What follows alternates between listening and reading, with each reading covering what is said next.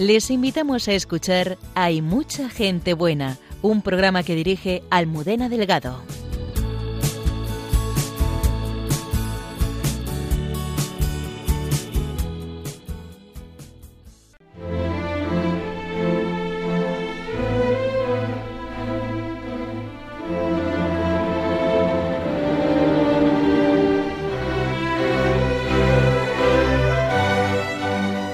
Dar a conocer a Cristo es su pasión y enseñar cómo nos ama su misión. El padre Chema Beriaín desde Bilbao nos desvela cómo el Señor se ha manifestado en su vida, cambiándole el ejercicio de la medicina por llevar el poder sanador de Cristo a tantos corazones desgarrados.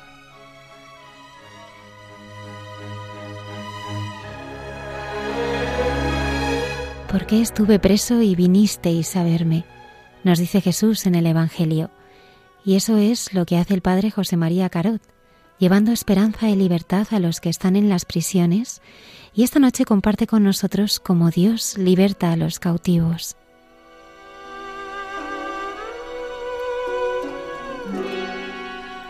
La persecución a los cristianos es cotidiana en muchos lugares del mundo, y el padre Miguel Márquez ha tenido la oportunidad de estar con ellos en una zona de la India y nos trae historias sobre fidelidad al Señor.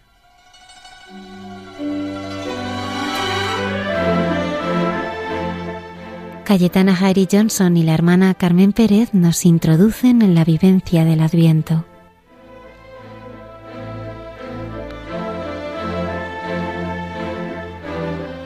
Muchas gracias por acompañarnos.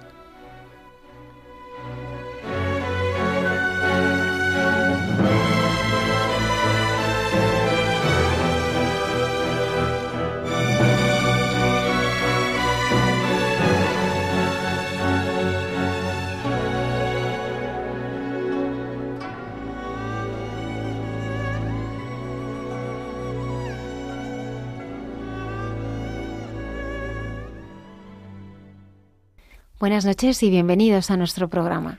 Encantada de estar aquí y encantado, ¿verdad que sí, José Manuel? Pues sí. Porque además los temas pues nos gustan mucho. Yo tengo verdaderos deseos de oír al padre Chema porque es que me estoy acordando mucho de las bueno, la gente buena que ha ido viniendo aquí, los médicos que han ido viniendo y de verdad es una providencia de Dios el que hoy tengamos a un sacerdote que quiso ser médico y en el que se va a ver completamente la plenitud de la salvación, porque qué otra cosa es verdad, son los sacramentos para sanar la persona. Eso que a José Manuel y a mí nos gusta tantísimo, de que, que, lo que verdaderamente humaniza y quien verdaderamente humaniza es el cristianismo. Y lo vamos a ver ahora clarísimo con un sacerdote que estudió medicina. Y yo también, déjame que ya diga solo un momento, que me encanta lo que hace el padre Carot, siguiendo esta misma línea, es conocidísimo, claro, aquí en esta casa, porque hay algo más maravilloso en la vida para ver la libertad del, del hombre, del ser humano, que nos hable el padre Carot de los presos, de lo que es estar en una cárcel preso y sentir verdaderamente que la, no está para nada tocada su libertad. Antonio, ¿a ti te ha encantado preparar esta entrevista con el padre José María? Pues sí, la verdad que para mí eran unos desconocidos, bueno, todo lo que tiene que ver con penitenciaría o presos. Y ha, bueno, ha suscitado en mí un interés, la verdad, porque mira que hago algún que otro voluntariado y demás. Y siempre la cárcel me daba ese reparo, no ya los presos, sino lo que es la institución, lo que es entrar a ese edificio, las puertas, bueno, un poco me baso en películas, porque no he ido por eso mismo. Pero bueno, con la conversación que he tenido con el padre Carot y gracias al libro, me ha cambiado bastante mi manera de pensar y de ver, sobre todo al recluso. La verdad que sí. Mm. José Manuel, nos hablaréis del Adviento, también junto con Cayetana Jairi Johnson. Sí, sí, porque yo creo que el Adviento es una fecha mmm, bastante más importante de lo que parece, porque realmente el Adviento es la preparación para lo que viene. Y lo que viene es lo más importante que ha pasado en la historia del hombre mmm, sin ninguna duda. ¿Y qué pasará? Entonces, siempre nos preparamos mucho cuando hay un acontecimiento, pues eh, el hombre disfruta con la preparación. En muchos acontecimientos más la mujer, pero bueno. Pero es verdad que para la Navidad parece como que solo la preparación es comprar las cosas de las cenas y los regalos, pero el adviento es otra cosa. Es que llega el momento más importante del año porque ese momento es el más importante de nuestras vidas y es el que nos permite vivir el resto del año con la energía que se necesita para, para ser cristiano y para ser persona.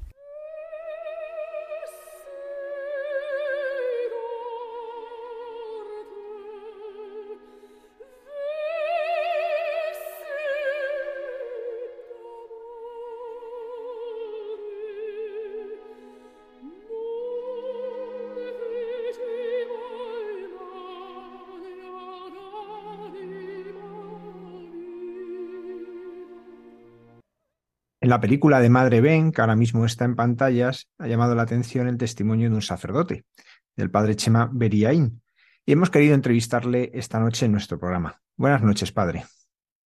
Buenas noches, un saludo a todos. Bueno, padre, para conocerlo un poquito mejor, eh, ¿usted dónde está ahora? ¿De dónde es? Bueno, yo soy guipuzcoano, pero me han adoptado en Bilbao y en tierra hostil. no es para tanto. Llevo muchos años aquí, vine a estudiar la carrera y aquí me he quedado.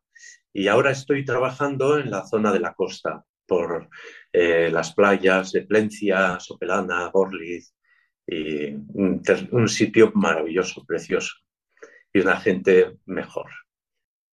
¿Cómo recuerda usted su infancia, su familia, cómo ha vivido, cómo, cómo su familia fue determinante en su vida de fe? Mis padres han fallecido y cada día que pasa les pongo en una, en una peana más grande porque eh, pienso que han sido tan grandes y me han ayudado tanto. Mm, yo tenía muchísima confianza en mis padres, somos seis hermanos y en mi casa pues eh, se ha vivido siempre un ambiente de, sano, de piedad, de alegría. Y mis padres son, eh, son poco cultivados, no han podido acceder a estudios, pero muy inteligentes. Y, y nos han transmitido unos valores pues que yo muchas veces digo que he aprendido más en casa de mis padres que en el colegio, que en la universidad, que en el seminario. Eh, la mayor parte de las cosas amables que tengo en el corazón ahora las he adquirido en casa y eso le digo mucho a la gente, ¿eh? que aunque el ambiente sea malo, aunque el internet, la televisión haya tan mal ambiente, pues la casa, la familia, el amor, ahí entra desinteresadamente en el corazón cosas muy valiosas, unos tesoros grandes, ¿no? Y yo pienso que la, mayor parte le debo a mis padres y a mis hermanos, ¿eh? porque han sido momentos de mucho calor y de mucha luz en casa que recuerdo con, con alegría. Gemma, ¿y cómo vas descubriendo a Dios en tu vida? Bueno, pues yo soy bastante inocente, o bueno, me he dejado guiar muchas veces pues por la gente que confía, ¿no? Y a mí mi madre me decía, hay que ir a confesar. Y yo me iba a confesar cuando las de la ley, íbamos a misa, pues ni, ni, chistar, ¿eh? era una confianza total. Y la verdad es que hasta los 15 años, pues me han eh, muy de la mano de mis padres, del ejemplo de ellos. Y, y después, pues he tenido la suerte de conocer a gente muy buena. El Señor me ha puesto en el camino eh, eh, amigos y, gente pues, que me han tirado mucho para arriba, tanto los estudios y académicamente como en la vida espiritual y, pues eh, ha sido así como muy natural en mi vida y, ya con 18 años vengo a Bilbao a estudiar, he hecho medicina y aquí en la universidad pues eh, conocí gente magnífica y conocí el Opus Dei y yo me veía pues eh, casado con muchos hijos y con la referencia que tenía de casa de mis padres y pues eh, conocí el Opus Dei y me hice de, de, la obra y pues terminé la carrera y entonces pues tenía la ilusión de ser pediatra y de trabajar, pues eso, eh, de médico. Me encanta la medicina y pues eh, siempre he soñado desde niño. ¿eh? ¿Tú, qué quieres ser? Yo quiero ser médico, decía cuando tenía seis años, en, una representación en el colegio. Y eso me decía mi madre. Y bueno, pues así que entonces era como un sueño. Y pues y luego, eh, cuando llegué a Bilbao, pues eh, conocí a gente extraordinaria. Lo mejor de, la vida, pues es esa gente buena que te tiran para arriba, ¿no? Luego, en la mili supuso como un aterrizaje a la realidad de la vida, ¿no? Pues porque allí se ve, yo fui, era sargento y pues ves a gente pues con, eh, de otro estrato social, de todas las condiciones, colores, y me impactó mucho pues la soledad, la eh, pobreza intelectual, espiritual de mucha gente. Fue como aterrizar en la realidad. ¿eh? Estaba yo en mi burbuja, en la universidad, en otro ambiente, y la mili me impactó. Y es ahí donde me planteo el sacerdocio, ¿no? Y pues eh, pensé que, está muy bien la medicina, pero que, eh, pues que el Señor también eh, me necesita en, este campo, ¿no? Y al principio tuve mucho rechazo porque, pues, hombre, yo veía a los sacerdotes y veía que me parecían de otra pasta, ¿no? Y yo me veía muy poca cosa y me dijeron, ¿tú quieres ser sacerdote? hombre, qué disparates. Dices, ¿cómo voy a ser yo sacerdote? Es imposible, ¿no? Eh, y bueno, o sea, que le vine a decir, no valgo, yo no valgo para ser sacerdote. Y, pero me dijo el rector, eh, dijo, hombre, valer no valemos ninguno, ¿no? Es el Señor el que nos da la gracia y el que nos pone en el camino y el que te va llevando. Y, ah, bueno, pues en ese caso, sí, como soy muy de fiarme, pues me fío de Dios y aquí estamos. ¿Cómo fue el camino al sacerdocio? ¿Cómo fueron los años de seminario, de preparación, de, ir madurando la respuesta vocacional? Bueno, yo le debo mucho, mucha parte de la vocación sacerdotal a San Juan Pablo II. Estando en la mili en Zaragoza, vino a, Pilar y estuve con él y me impresionó la riqueza de su vida y San Juan Pablo II pues es, es en mi vida me marcó terriblemente, ¿no? Un hombre con ese arrastre y con esa alegría y capaz de levantar a, toda la juventud de aquella época. Y, bueno, pues eh, eh, me fui, fui madurando y recuerdo que fui a Torrevieja a ver a mis padres, ya había terminado la carrera y, y estaba terminando la mili y fui a verles a mis padres que estaban allí jubilados y les dije, ¿no? Le dije primero a mi madre que quería ir al seminario y mi madre me apoyó, apoyo total. ¿eh? y cuando le dije a mi padre, se echó a llorar. Mi padre es más de llorar que mi madre. ¿eh? Y mi padre se echó a llorar y dijo, pues este hijo es tonto, ¿eh? no, no, va a espabilar nunca y tal.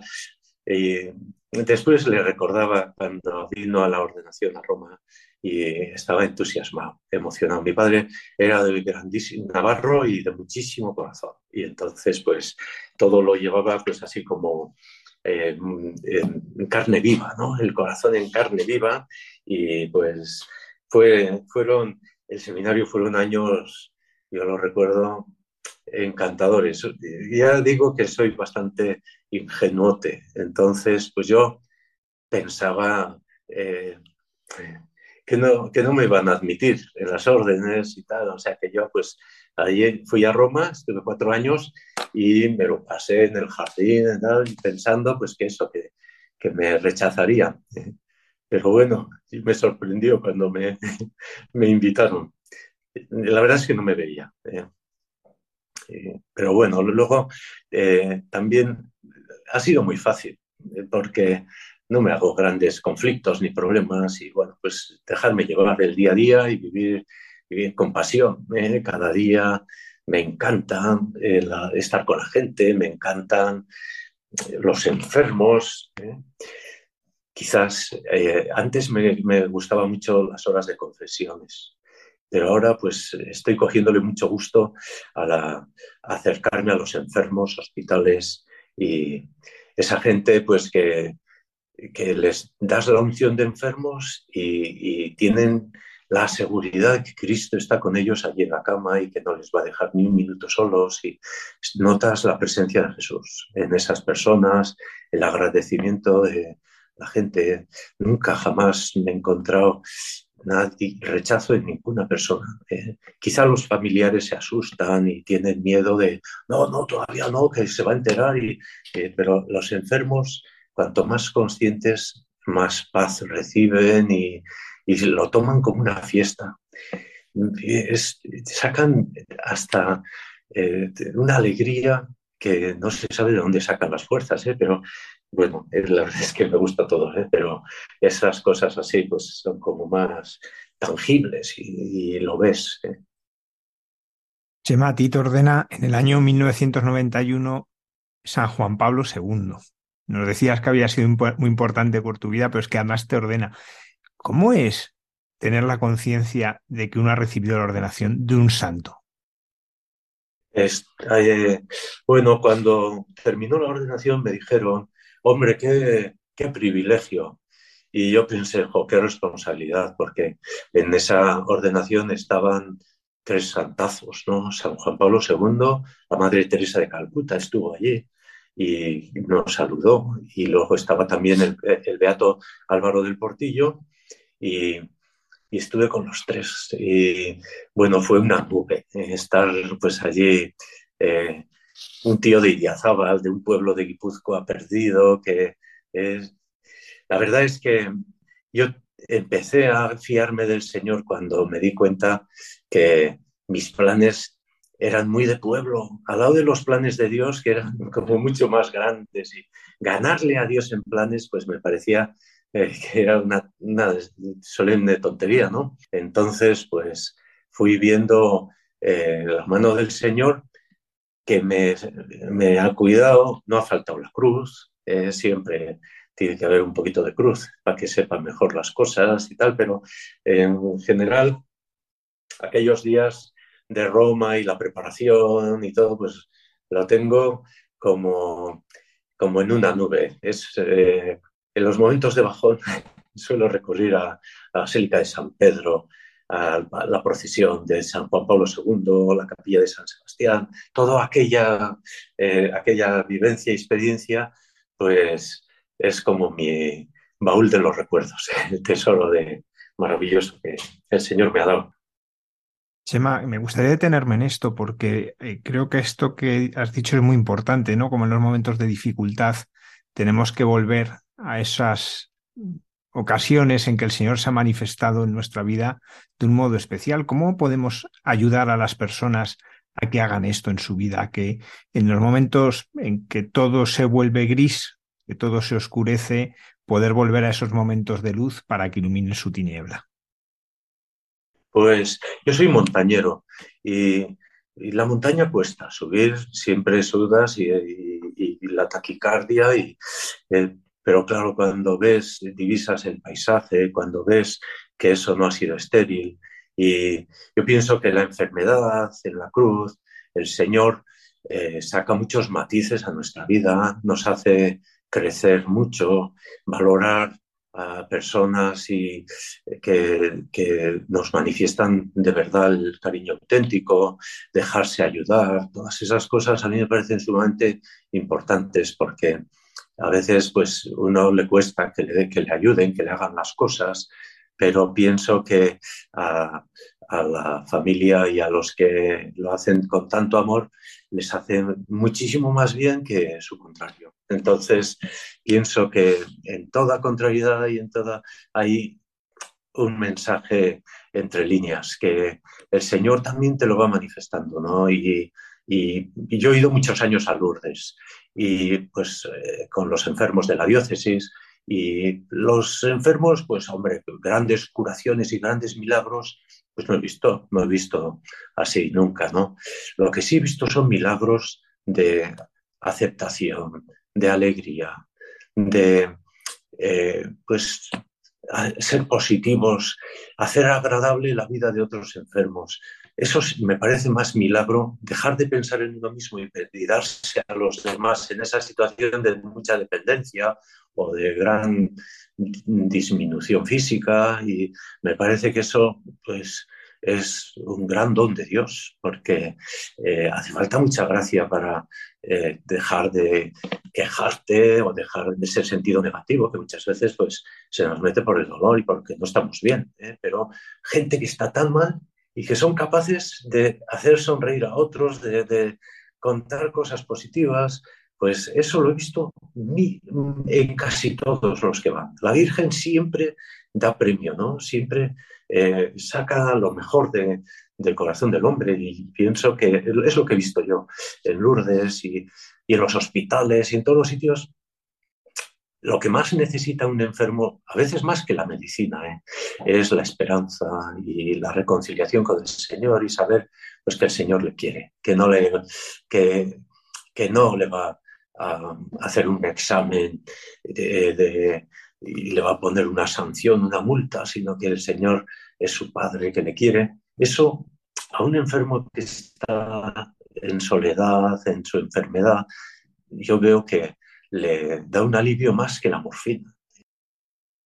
Esto que apunta Chema nos, en un momento como el que vivimos, ¿no? Con toda la ley de eutanasia, con todos estos planteamientos que se hacen, eh, tú seguramente has escuchado enfermos que dicen que se quieren morir. ¿Cómo después del encuentro contigo, con el sacerdote, cambia su percepción de la realidad y ya no quieren morir? Lo que quieren es vivir para siempre. Bueno, yo pienso que a todos nos pasa, ¿eh? que cuando lo estamos pasando muy mal, decimos, oh Señor, llévame ya, a veces de broma, pero otras veces, pues, eh, llévame ya. Y, pero Claro, nadie, quiere, nadie queremos sufrir, ¿verdad? Pero cuando encontramos, pues a, mí me ayuda mucho estar en el hospital y tener en la cama de al un tío que está peor que yo, ¿no? Eh, y saber que, que, pues, que no pasa nada, que ya se me va a pasar que, eh, y, que, y que vengan y que, que me note que me quieren. Y yo pienso que eso pues te ayuda a remontar. El amor es la mejor medicina y llevar el amor de Cristo a los enfermos, pues claro, cuando quieren quitar de los hospitales la atención pastoral de los sacerdotes, pues es una tristeza porque eh, si, es mejor que la medicina, muchas veces. muchos enfermos les, no, hay nada que hacer con, con, la medicina, sin embargo, pues le preparas para la vida eterna y ya, pues ya me puedo ir, ¿eh? ya puedo marchar tranquilo y se quedan con una paz que es que la tocan los, los familiares y, y yo he visto llorar a los familiares de ver, pero si, si, si has antiguado, si, si te ha contestado, si lleva dos días sin decir ni mus y tal, o sea que están como esperando a que llegue el Señor, ¿eh? porque en ese momento no eres tú, sino que es Cristo. y pienso pues que, que eh, todos pasamos por malos momentos, pero tampoco, o sea, que pues, eh, lo que necesitamos es cariño y, compañía, que es muchas veces lo que les falta a estos enfermos y, empatía, que se hagan cargo de lo que dicen y, pues escucha, escuchar. Es el, gran, el muy deficiente de nuestra sociedad, yo pienso que es escuchar a la gente. La gente tiene una necesidad de hablar y de, llenarse de esperanza. Una de las pastorales que te han correspondido hacer a lo largo de tu ministerio sacerdotal ha sido los colegios. Eh, ¿Qué te ha aportado a ti la vida en los colegios en tu crecimiento como sacerdote? me lo pasado muy bien con los, eh, con los jóvenes. Eh, hay que disfrutar. Si tú te pones tenso, ellos lo perciben y no están cómodos. si les te pones serio, pues tampoco les. Pero se puede decir con mucho cariño cosas muy serias. Y yo pienso que con los jóvenes lo más interesante es que se sientan muy queridos. que, que, que te caen bien, que les valoras. Eh, yo, por, por, otra parte, estoy convencido, mis sobrinos y los chavales de ahora ha mejorado mucho la raza. ¿eh? Yo me veo en su, a su edad y pienso, vaya paquete que era, Dios mío, estos tíos qué inteligentes, qué espabilados, viajan, hacen mil cosas. Yo era un pardillo de pueblo y, y, y ha mejorado mucho. Lo que también es cierto es que lo tiene más difícil, ¿no? Tenemos que ayudarles más, hay que rezar mucho más por ellos y yo pido mucho por mis hermanos casados, por mis sobrinos, por todos los jóvenes. Hay que rezar, pero que, que es más difícil, ¿eh? eso está claro. Padre Chema, eh, como sacerdote de la prelatura, has estado en distintos ministerios, eh, sirviendo, y de repente pues, se te pide en Bilbao hacerte cargo de, de, una parroquia. Es un cambio importante. ¿Cómo lo has vivido ese cambio y, y qué está suponiendo? De cinco parroquias, de cinco pueblos. Me temblaban las piernas. La primera vez que fui a, a la Rabechu, un pueblo pues que todos los carteles eran preso a Quechera, era, es un ambiente, es, era un ambiente eh, muy politizado. La Rabechu es uno de los pueblos más euskaldunes del país de Vizcaya. Y, y me he encontrado, bueno, al principio, ya te digo, pues que eh, hay muchos presos allí y muchas familias muy dolidas, heridas, y me dio un, una crisis. Yo pensaba, jo, esto no va algo, me supera por todas las esquinas, eh, tenía ganas de llorar. Pero lo primero que hicieron fue invitarme a un Cuba Libre, unos, unos que estaban allí enfrente de la iglesia, y ven, ven, ven. Fui a un funeral, me acuerdo perfectamente, y una acogida y un cariño, y yo creo que el cariño es la, la, medicina universal de este mundo y la revangelización tiene que ser por, por el amor, por el cariño por el de Cristo, porque eh, la gente eh, lo que le falta pues es el sentir a Dios cercano, sentir a Dios amor. Eh, tienen a Dios es China, ¿no? Un poco como el policía que les va a decir, oye, que tal, este papel, y sin embargo, pues eh, yo lo que, lo que, eh, el ambiente más difícil que me he encontrado, eh, pero les he querido con toda el alma, la verdad. Y ellos a mí también. Y ahora cuando me he cambiado de, de pueblos, pues he llorado mucho. me ha costado irme, me ha costado irme porque yo la verdad es que nunca he mirado pues a sacar provecho de esta gente, o este vendrá a misa, o este no vendrá.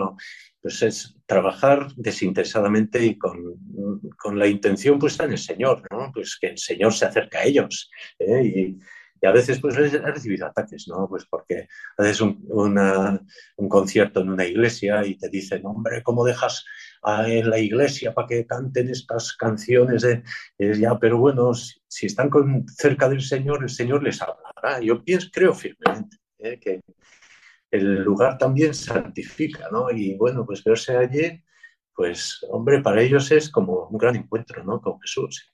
Y la verdad es que el, el pueblo, la gente sencilla, eh, se hace querer muy fácil. Y, y pues como no esperan nada, a nada que les saludes y les mires con cariño, ya te los has ganado, ¿no? Y es muy fácil.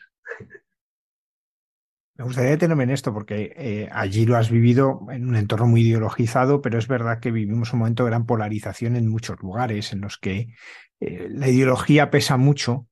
Eh, ¿Cómo una persona puede superar esta barrera de la ideología para mirar al otro como, como aprendiste a mirarlos tú, desde ese cariño? ¿Qué, qué, qué les puede ayudar a una persona que tiene esta dificultad, que le cuesta personas de su parroquia porque piensan de una manera, porque le cuestan la gente del bloque de vecinos porque son de una determinada manera? En tu experiencia, ¿qué es lo que más puede ayudar a cambiar esa mirada y a saber mirarlos de otra manera? Esta mirada que nos decías tú. Sí, sí, hombre, yo, yo también lo veo en mí. ¿eh? A veces le quieres muchísimo a una persona pues que es de otra religión, que es de otro credo, es de tal y cual, y le comprendes más, y luego a tu hermano que está aquí, ¿qué tal? Pues porque te ha mirado de reojo, porque como que le cribas con un tamiz mucho más pequeño, ¿no? Y también me parece que es pobreza de corazón, pero yo creo que eh, dentro de la iglesia también tenemos que tener, hay muchos más puntos comunes de lo que nos separan ¿eh? y valorar eh, a la gente pues con un poquito levantar la cabeza para no mirar tan pegado al muro, porque cuando miras muy pegado al muro parece que todo es muro, pero en cuanto te separas un poquito, pues ya ves, y en, las cosas de convivencia yo pienso que es importante eh, despegarse un poquito de... Bueno, y luego eh, allí con la ideología, pues eh, yo no entro para nada. A mí me, han echado capotes, me han, a ver si... Hey, hey, toro, soy de, soy de entrar, pero solo creo en Jesús y además de verdad, ¿eh? yo suelo decir, no creo ya ni en la tabla periódica de elementos, ni en la electricidad, pero sí creo en Jesucristo. Entonces, mi misión, y, yo pues hablo con todos de Dios, ¿no? Ahora en los hospitales, pues te encuentras con auxiliares de clínica, con enfermeras y, ay, yo soy atea, yo soy. Ah, pues yo voy a rezar por ti, por tu hijo, ¿verdad? Oye, se ponen de contentos, ¿eh? muy ateos, pero la oración les entra como a nadie marca un dulce, ¿no? Y yo pues pienso que, que, ¿cómo no les va a hacer bien? Pues que el Señor les se acerque a su hijo, que les cuide la familia, que bueno, pues a todos nos gusta. Y, pues yo creo que eso es lo que tenemos que hacer, obviar las diferencias, porque tiene que haber. ¿eh? Es que no pensamos igual, ni los esposos piensan igual, ni ¿eh? sí, tiene que haber diferencias, pero precisamente lo bonito es eso, ¿no? que siendo distintos, pues eh, somos felices y nos hace, procuramos hacer felices a los demás y no nos encasquillamos en una nimiedad, o sea que pues miramos un poquito más por encima, ¿no? Sema, contigo hablar de la Virgen es hablar del paso de la Virgen por tus parroquias en la peregrinación de Madre Ben. Eh, ¿Qué ha significado esto para, para ti y para tus parroquias? Pues mira, para mí, eh, yo tengo muchos recuerdos nostálgicos de la infancia y, o sea, eh, las procesiones, la primera comunión, tengo un recuerdo muy grato. Han sido, pues, pues, hitos en mi vida, ¿no? Y, cuando vino Madre Ben, hasta los, el olor el del incienso, las flores, todo, pues me hizo volver a la niñez. ¿eh? Y me he acordado mucho de, esa frase de Santa Teresa que dice, Señor, devuélveme la piedad de cuando niña, eh, porque tenemos que volver mucho a la niñez, a la eh, piedad inocente. Y el otro día estuve con en la misa de familias, les decía a los niños, ¿sabéis por qué a Jesús le gusta tanto la Navidad de los niños? ¿Eh? Porque, pues porque vosotros sois buenos. No os ha dado tiempo de hacer daño, no hacéis daño a nadie y, el Señor donde, donde hay gente buena, pues está muy a gusto y está con vosotros, ¿no? Yo pienso que volver a la niñez es volver a esa bondad y a esa... Eh, y, y para mí, pues ha supuesto eso, una pues, piedad y una devoción. Y para la gente yo creo que es también percibir la humildad de María, es percibir la humildad de Dios.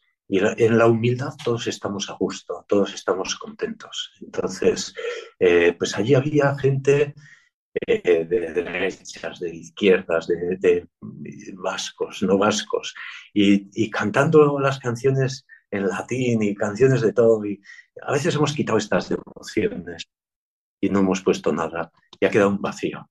Y cuando sacas estas cosas, la gente se echa a llorar de emoción y sienten como que Dios vuelve a resurgir en su, corazón. Y, y, pues eso, era muy emocionante ver, no solo yo, eh, todo el mundo me lo decía, pues eh, ver que la gente necesita esa vuelta a hacerse pequeño, a hacerse niño. ¿eh? Ayer en el Evangelio Jesús decía, ¿no? Jesús lleno de la alegría del Espíritu Santo. La oración de Jesús es gracias, es plenitud, ¿no? Señor, has escondido estas cosas a sabios y entendidos y has revelado a los sencillos. Pues es la alegría de, de, ese descubrimiento ¿no? de las cosas divinas. Y el paso de, de, Madre Ben, ¿has percibido un cambio posteriormente? ¿Cómo eso ha ido fraguando en los frutos en la parroquia?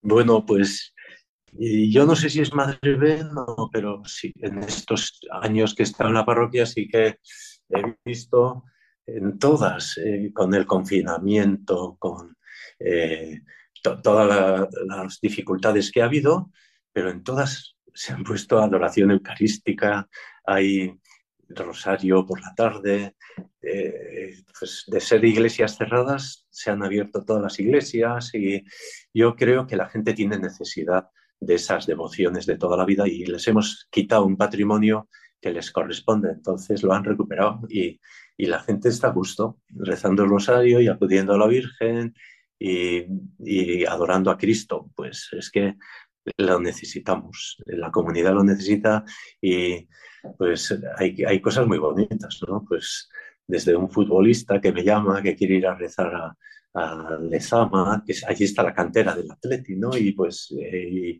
y, pues y que quiere confesar, confesión, y que pues hay cosas que las vive un sacerdote y, y pues es difícil transmitir, ¿eh? pero es una gran alegría ver que el Señor sigue vivo en los corazones y que trabaja eh, sin que el hombre se dé cuenta, ¿eh? sin hacer ruido. Hay mucha labor del Señor y del Espíritu Santo en la gente y todos tenemos un fondo de bondad y una tierra preparada y esa semilla que Cristo pone y pues tiene que dar fruto. Eso sale sí o sí. Chema, el pueblo es de los pueblos más religiosos, que más misioneros han dado a la vida de la Iglesia. Sin embargo, hoy es un lugar con, una fuerte secularización, por lo cual tú te encuentras ya con mucha gente que no ha sido evangelizada, que no ha escuchado hablar de Cristo. Tú cuando llega un chaval de estos, una persona que, que ya no ha recibido la fe, que ya no ha prácticamente no tiene ni noticia de Jesús, por decirlo de una manera, ¿tú cómo les presentas a Jesús? ¿Cómo es el rostro de Jesús que tú quieres manifestarles a ellos? Yo soy un poco talibán, ¿eh? pero eh, paso muy rápidamente a hablarles del perdón de Dios. Y le digo, ojo, es que es facilísimo, yo te voy a ayudar. ¿Quieres que Dios te perdone? Porque todos tenemos la conciencia de, del mal en nuestro corazón y es lo que más nos pesa. Aunque no creamos, aunque y entonces le suelo le suelo decir, ¿eh? yo te voy a ayudar, confesarte, venga, vamos a preparar, vamos a tal cual, y es lo que más, eh, lo que más puede ayudar, pienso, a esa gente joven, y porque sienten el amor eh, no en abstracto, sino sienten un amor muy concreto, ¿no? Que Jesús, pues olvida y olvida ¿eh? y que te da fuerza pues para recomenzar y volver al amor primero y venga pues a, arrancar. Y eh, a mí me gusta eso, hablarles de Cristo y en los funerales. Los funerales son un momento. Me encantan los funerales. A ver, me voy a explicar. ¿eh? eh donde está Cristo, perdón, donde está la cruz está el Señor. Y en los funerales hay cruz. Hay cruz porque hay gente que sufre, hay gente que, que no tiene sentido de esa despedida. ¿Por qué hasta de 57 años? ¿Por qué tantos porqués? Entonces, Cristo suaviza a todos, ¿eh? aunque no crean, aunque eh, todo el mundo está atento. Si le hablas del Señor, hay un silencio en la iglesia y bueno, pues eh, presentar a Jesucristo en ese momento de cruz, o en los hospitales, o cuando hay un drama familiar o algo, el Señor tiene mucho que decir. Y, en esos momentos, eh, pues notas que cada que llega al corazón ese mensaje y que el Señor pues, ya ha estado antes, ¿no? El Espíritu Santo ya ha estado antes de que llegues tú y ya te ha preparado el terreno y,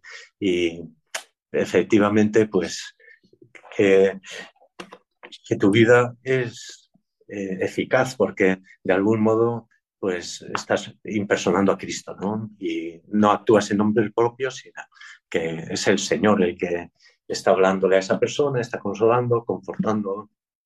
Y pues esa es nuestra baza. ¿eh? La baza de, del sacerdote es que da lo que no da a nadie, que, es lo que da Cristo.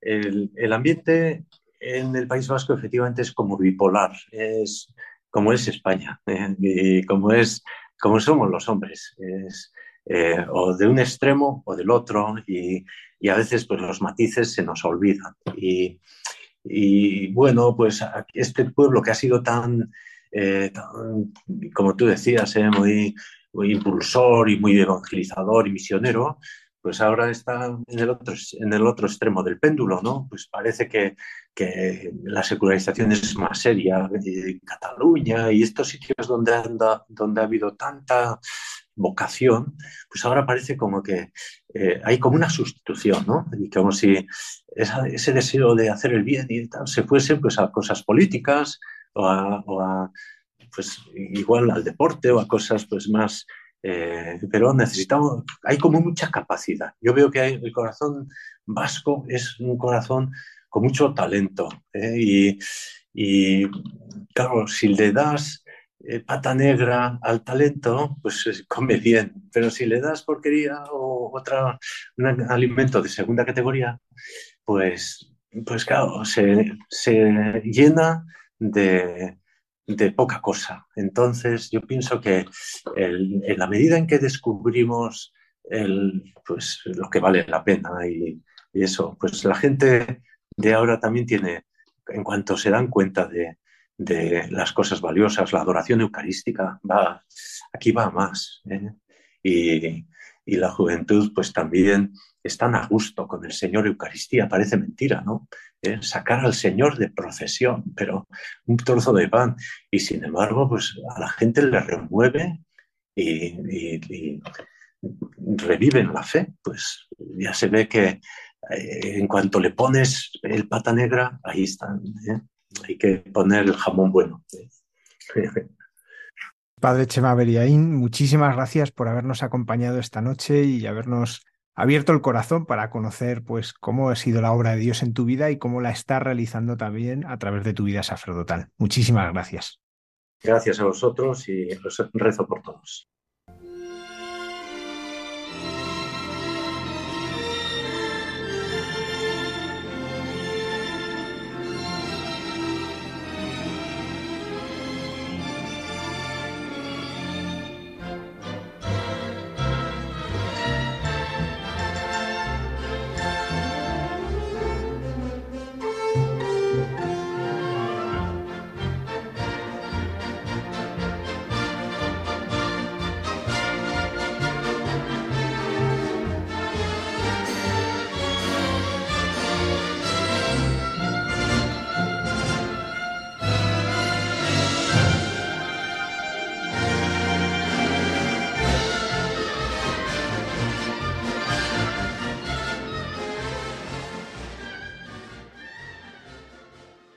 Esta noche nos acompaña el padre José María Carot, sacerdote mercedario y capellán del Centro Penitenciario de Jóvenes de Barcelona. Además, eh, es el director desde hace muchísimos años de uno de los programas más conocidos de Radio María, Libertad a los cautivos. Buenas noches, Padre José María. Buenas noches, Almudena. ¿Cuántos años? Aquí estamos. ¿Cuántos años llevas? Bueno, en Radio María desde el año 2006 con Libertad a los Cautivos todos los viernes. Creo que estamos por el programa 750 y tantos, 56 o 57. Y, y bueno, todo esto es un regalo que, que el Señor me, me, ha dado desde que estoy aquí en Barcelona, que bueno, llegué a Barcelona en el año 97 como capellán de la cárcel de jóvenes y poquitos años después el, entonces cardenal de Barcelona pues puso el dedo sobre mi cabeza y dice, oye, que tienes que ser el coordinador de la pastoral penitenciaria de la provincia eclesiástica de Barcelona. Vale, o sea, el director del secretario de pastoral penitenciaria. Y eso es desde el año 2002. Y, y bueno, y ya en el año 2003 se, se me hace el mayor regalo de mi vida, que es que los superiores me envían a vivir a la comunidad del hogar mercedario desde donde estoy y desde donde transmitimos desde el año 2006 el programa Libertad a los Cautivos. Vivimos tres religiosos mercedarios con nueve presos y ala, al pie del cañón. Así que cuidas a los cautivos también. Bueno, sí. Los nuevos cautivos, según las constituciones mercedarias, nosotros nos ponemos a, disposición de, servir a aquellos que sufren las nuevas cautividades, donde hay degradación de, la persona, donde hay posibilidad de visitar, ayudar y acompañar, y donde haya peligro de perder la fe. Pues bueno, la cárcel reúne todo esto. Son los modernos cautivos, pero que tampoco son reconocidos como tales. Pero bueno, ¿qué vamos a hacer? Es nuestro trabajo es estar con ellos. Nos ha sorprendido con un libro. Hombre, eso de un libro yo diría un cuaderno de apuntes. No, un libro, un libro. Bueno, es eh, la aportación más que más que mía es las aportaciones del, del Papa Francisco eh, en, en, las veces que ha intervenido a los presos. Entonces, pues bueno, he querido recopilar todas las intervenciones del Papa. Bueno, esto surge, sí, es que hay una historia detrás de esto, porque ya ahora ya, ya van creo que por el cuarto año o quinto año del máster en pastoral penitenciaria que organiza la Universidad de Salamanca en coordinación con el Instituto de Pastoral Social de, de Madrid. Y entonces, pues bueno, en el segundo curso la segunda convocatoria pues ya me, tentó demasiado y dije, bueno, como era online, pues pensaba que y podía hacer el curso, bueno, más o menos aprovechando los ratitos libres, pero la verdad es que me llevó un, un año de ahogamiento, de, de, hacer los deberes cada semana, cada 15 días.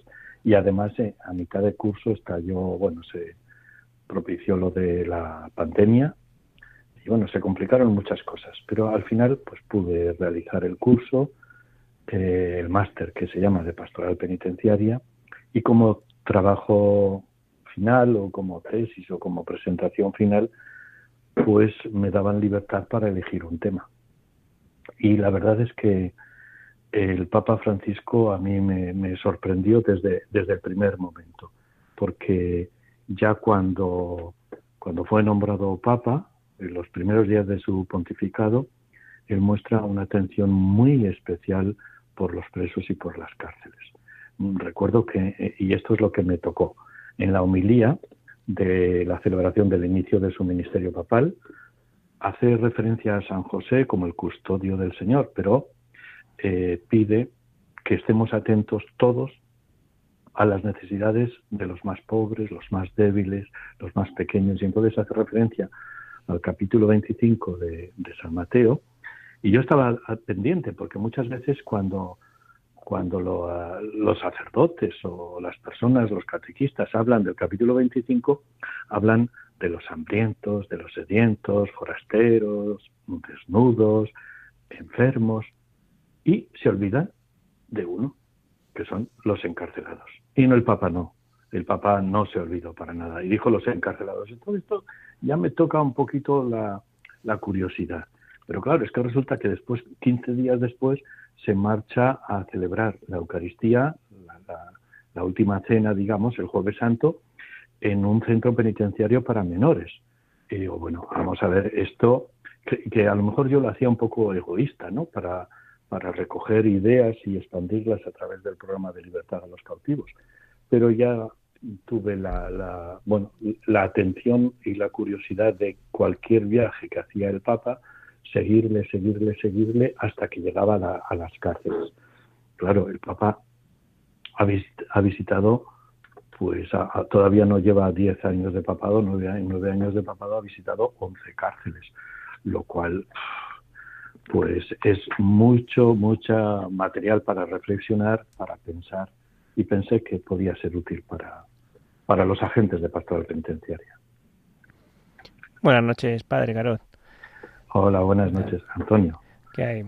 Bueno, da gusto. Yo he tenido el privilegio de leer ese, ese libro y me ha sorprendido, ha cambiado, bueno, mi percepción eh, sobre todo lo que tiene que ver con la penitenciaría, los reclusos y demás. Eh, yo quería hacer una pregunta, ¿no? un mensaje, sobre todo en el libro, que me ha llamado la atención, ¿no? No solamente para presos, sino en general para todos, ¿no? Repite y, bueno, y resulta esperanzador es el somos perceptibles, podemos cambiar. Perfectibles, ¿no? Desde su experiencia, ¿en cuántos casos y de qué manera ha visto en los presos producirse estos cambios? Realmente esa, lo que es la reinserción y demás, nos pilla un poco de lejos, ¿no? Como eh, dudosos, ¿no? Siempre estamos dudosos, más que nada por desconocimiento. Sí. Bueno, eh, efectivamente lo, la teoría de la perceptibilidad que tiene el Papa está apoyado en una, filosofía la cual permite siempre dar una oportunidad, porque el Papa lo repite mucho. No sois las etiquetas que os han puesto, no sois vuestro pasado, sois un futuro y sois algo que podéis construir. Entonces, es, es, la, la filosofía que hay detrás de todo esto es que toda persona, por muchas cosas que haya hecho, por muchas aberraciones que haya cometido, siempre es posible cambiar. Luego, respecto a que cuántas personas he conocido, pues no lo sé. O sea, eh, bueno, llevo 25 años de, de capellán en la cárcel de jóvenes y tengo gratísimos recuerdos de, de personas, de jóvenes que después de años pues todavía me escriben ellos o, sus padres o me llaman por Navidad. Eh, y eso quiere decir que, han cambiado, o sea que no están en la cárcel gracias a Dios, que no han vuelto a, a, reincidir. En cuanto a conversiones, yo te haría la pregunta, ¿y tú en la parroquia donde estás cuántas conversiones conoces? Porque no es cuestión de ir a misa. A, en misa, en la cárcel también la gente va a misa. No es cuestión de ir, eh, bueno, pues eh, a catequesis, porque en la cárcel también la gente va a catequesis. O sea, la conversión es algo que, que tienen que ver la familia que vive a tu lado, que tienen que ver los, compañeros de trabajo, que tienen que ver los amigos, ¿no? Entonces, naturalmente nosotros jugamos en la pastora penitenciaria, jugamos con un hándicap que es un poco durillo, y es que Normalmente cuando una persona sale de la prisión, lo que quiere es olvidar esa parte de su vida. Ha aprendido la lección y ya está.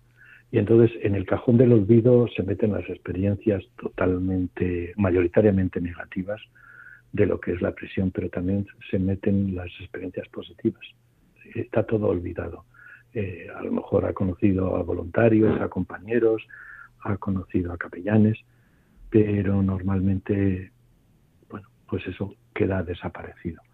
Ahora bien, yo te podría decir también, o sea, hay ahora mismo, sin, sin decirlo muy fuerte, pero hay un postulante en una congregación religiosa y bueno, todo el mundo lo sabe, bueno, todo el mundo, la congregación lo sabe, ¿no? Que pasó por la cárcel y en la cárcel pues cambió su vida.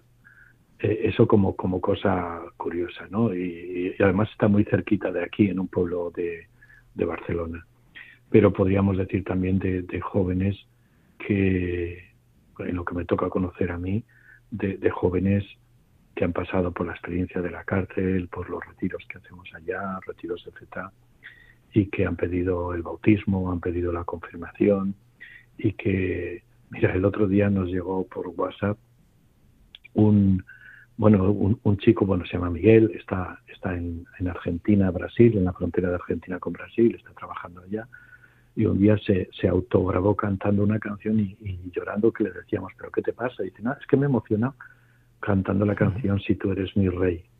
Eh, es, una canción que cantábamos en el retiro de Feta y es un chico que tiene 25 años, 26 años, pues este salió de la cárcel, se, se bautizó, hizo la primera comunión eh, y luego se marchó a su país y ahí sigue. O sea, son de estas cosas bonitas que te regala el Señor. Y hay muchísimas más, ¿eh? Muchísimas. Eso es una, una, muy buena respuesta, ¿no? O sea, lo bueno es que no se acuerde de la cantidad, o sea, que hay muchos. O sea, realmente... Sí, eh, bueno, si, si queréis os puedo decir una que, bueno, pues mira, me ocurrió hace 15 días, 15 o 20 días, hace dos domingos. eh, yo había, bueno, había subtitulado en, en vídeo la canción Huracán de, de Hakuna porque hay, tantas preguntas y, quiero romper el cielo con, con mi pregunta, ¿dónde estás? Y bueno, la puse antes de misa para que la escucharan, tenían las letras, bueno, la pusimos dos veces. Y luego continuó la Eucaristía y después de la Eucaristía la catequesis. Y a mitad de catequesis, yo, yo estaba en otra parte de la sala, un muchacho se levanta, se acerca a la otra parte de la sala donde yo estaba y me dice, eh, dame un abrazo. Digo, ¿qué? Que me des un abrazo. Digo, vale, vale. Digo, bueno, pues es más alto que yo, casi tuve que ponerme de puntillas. Y le di el abrazo y después le digo, ¿qué te pasa? ¿Estás bien? Y me dice, es que cuando has puesto la canción esa, yo creía que a mí nadie me quería. Y ahora me he dado cuenta que me quiere Dios. ¿Me puedes dar otro abrazo? bueno, pues vale. Y bueno, estos son, estos son los regalazos que el Señor nos hace a los que estamos en la pastoral penitenciaria. Padre José María, llevas más de 25 años en pastoral penitenciaria. A mí me gustaría que, me, que, me, que nos contaras cómo es la cárcel, cómo es la vida de la cárcel, cómo es esa realidad eh, muy desconocida para, para muchos. Mm. Mira, la, Desgraciadamente, tú, lo has dicho, la, cárcel es una realidad desconocida, la cárcel es un medio hostil, la cárcel, eh, bueno, está demostrado por estudios de psicólogos que cuando eh, ponemos forzosamente a un régimen de vida internado a una persona, pues provoca en él unas respuestas que son mayoritariamente negativas. Eso por, ya por las estructuras. Luego, eh, la cárcel es, mira, para que te hagas una idea, y esto no, es mío, sino que está publicado en libros, ¿no? Eh, el profesor Valcárcel, de, de, precisamente ahí de comillas, pues eh, tú te levantas y ves todos los días los mismos colores. Parece mentira, pero son los mismos colores de las paredes. No ves, nosotros salimos a la calle y vemos distintos colores, distintas luces. En la cárcel todos los días es lo mismo. Los olores, los mismos olores, a desinfectante y a comida, y algunas veces a falta de higiene. Eh, los sonidos, los sonidos son avisos con altavoces estrondosos que apenas se entiende el nombre de lo que están diciendo y constantemente los portazos de puertas metálicas o que se cierran por un raíl o, porque se pegan un golpe, eh, los gritos constantemente en el patio. Todo eso es un conglomerado, pero es que luego todo está controlado, súper controlado para que, bueno, pues, pues para que no haya eso descontrol dentro de, sus habitantes. Entonces todos son órdenes, todos son pedir permisos. Si necesitas cualquier cosa tienes que hacer una instancia, que es lo mismo que escribir una carta, una petición a través de una carta que te la van a conceder o te la van a conceder, que tienes limitadas, pues, por ejemplo, las llamadas telefónicas, que incluso una llamada telefónica, el, número de llamadas telefónicas a la semana, que una llamada telefónica puede durar siete minutos u ocho minutos no más y se corta automáticamente, que no puedes llamar a quien quieres, sino que eh, hay, se necesita un control de diez números que puedes llamar eh, a lo largo del mes, que las visitas bueno, son periódicas, son semanales, pero son a través de un cristal y quincenales a través de cara a cara, que todo esto va a ser que, pues por ejemplo, sí puedes trabajar y depende en qué cárcel estés, tu trabajo será más o menos remunerado. Eh, yo conozco chavales, muchachos en la cárcel aquí que están trabajando pues cuatro horas diarias en un taller que se llama de producción, que puede ser montar bolígrafos o montar estructuras de, y conexiones eléctricas para el, el circuito del coche. Y eso supone que a lo mejor a lo largo de un mes puedes ganar 60, 70 euros entonces desmotiva también la, eh, eh, las cuestiones de trabajo, rompe las relaciones sociales porque pierdes la familia, porque sí, la familia al principio te puede acompañar, pero luego poquito a poco se van descolgando y al final sí, siempre queda la madre. Los amigos, los amigos ya no, ya no están, eh, aunque te juren y perjuren que te van a acompañar, van dos o tres veces y luego ya dicen, es que piensa que la cárcel está muy lejos, que no tenemos medios de comunicación. Esa es otra de los inconvenientes de poner las cárceles fuera de las ciudades. Fíjate, fíjate, y así podía estar siguiendo, siguiendo, mira, pero yo no quiero que sean mm, palabras mías, sino que quiero que sean las palabras que, que el Papa va diciendo respecto a lo que es la cárcel y, que es lo que he puesto las palabras que utiliza el Papa Francisco para definir situaciones de la persona presa. Por ejemplo, abandonados, bandas, caídos en la trampa del mal, castigo, castigo sin generar procesos, cerrazón, decepciones, desaliento, desánimos, desilusiones, división, dolores, duro, enfrentamientos, frustración, graves problemas, indignos, interrogantes, ninguno es cosa, oscuridades creadas por el mal y el pecado, perdidos, un periodo difícil de su vida, son polvorines de rabia, privación de libertad es la forma más dura de descontar una pena. Las rivalidades, los sufrimientos, los temores, las tensiones, el tiempo perdido, tristes momentos, violencia. Bueno, estas son palabras que aparecen en las alocuciones que tiene el Papa con los presos, no son palabras mías. Esa es la mejor fotografía de la cárcel.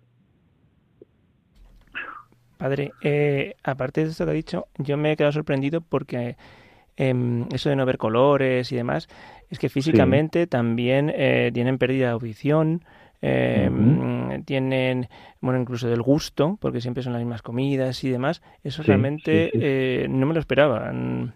Que actuase físicamente, pues eso, ante el gusto o el oído o la vista incluso, ¿no? De no poder enfocar y demás a, siempre al mismo sitio eh, que, que, actúa sobre, sobre ellos, ¿no? sí, sí. Eso, eso es real y también está estudiado y publicado, ya digo, por el profesor Valcárcel, eh, lo que llama las torturas, entre comillas, de, de, un sistema. Que, que, vamos a ver, que la, la, pregunta que todo el mundo podía hacer, entonces, las cárceles no sirven para nada. Hombre, sirven para retener, nada más. Habría que inventar otro sistema, otra cárcel es posible, decíamos los capellanes hace años Ahora hemos tenido el Congreso de Pastoral Penitenciaria en octubre, ahí en el Escorial, y ahora ya no hemos dicho solamente que otra cárcel es posible, sino que otra forma de cumplir la pena es posible. Y otra forma es no cárcel, pero bueno, pues busquemos otros sistemas. Tanto que se hablan de los países del norte de, Europa, pues bueno, pues ¿por qué no cogemos el, el, modelo, por ejemplo, de educación para prevenir en, de, Finlandia o, de Holanda, eh, el, modelo de otra pena alternativa a la prisión en vez de la prisión. Eh, sí, son, y, son, son otras formas y, otras maneras, pero que la gente desconoce. Sí, el Papa dice, ¿no? Por eso el hecho de enjaular a las personas para sentirnos seguros no sirve, ¿no? Que lo, he leído en el libro. Eh, ¿no? nos ayuda ni les ayuda. Mm. No, no, no, eso es una frase, digamos, lapidaria que digo yo mm. del Papa, como, como, como otras veces me acuerdo que fue en Palmasona, en Palmasola, en Bolivia, la cárcel, allí decía, reclusión no es lo mismo que exclusión, que quede claro, porque la reclusión forma parte de un proceso de reinserción en la sociedad. Y, claro, nosotros pensábamos, bueno, recluidos, pues ya, ya está, ¿no? Apartados. No, no, no, si según la Constitución española, las penas privativas de libertad están orientadas hacia la reinserción y rehabilitación de las personas. Ese es el artículo 25.2 de la Constitución española. Ja. Padre José María, ¿cuál es la labor del voluntario de pastoral penitenciaria? Pero quiero empezar por ti, porque tú vives con nueve presos. ¿Cómo es tu vida diaria con ellos? En este pues régimen y cómo eh, ¿Qué hacen los voluntarios para, para llenar de amor y de caridad y de esperanza el interior de, de una cárcel? Pues mira, en, el hogar, vamos a empezar por partes, En el hogar nosotros como religiosos hacemos nuestra vida religiosa, nuestras prácticas de piedad. Ellos saben que tenemos una capilla, ellos saben que son libres de poder acudir o no acudir. Ten en cuenta que nosotros acogemos a todo el mundo, eh, creyentes, no creyentes, católicos, evangélicos, musulmanes. Una vez tuvimos un testigo de Jehová, pero sí, es la única vez que alguien ha dicho que no quiere venir al hogar mercedario. Bueno, pues no, eh, no sé por qué, porque nosotros eh, lo que sí que promovemos dentro del hogar es el respeto mutuo. Eh, podemos discutir de cosas, pero nunca levantar la voz ni ofendernos. Pedimos un, servicio a la casa que es mantener la limpieza, el orden y, un cierto respeto al descanso. Y sí que es verdad que cuando, antes, de, antes de sentarnos a la mesa, pues rezamos y cada uno en silencio contesta, no contesta, si es antigua, no si es antigua. Pero nuestra mayor misión es lo que yo digo, tener la puerta abierta de la habitación en todo momento. Menos en este momento que me he ido a la otra parte de la casa, al lado de la capilla, y les he dicho, por favor, no, no molestéis porque voy a estar hablando para la radio.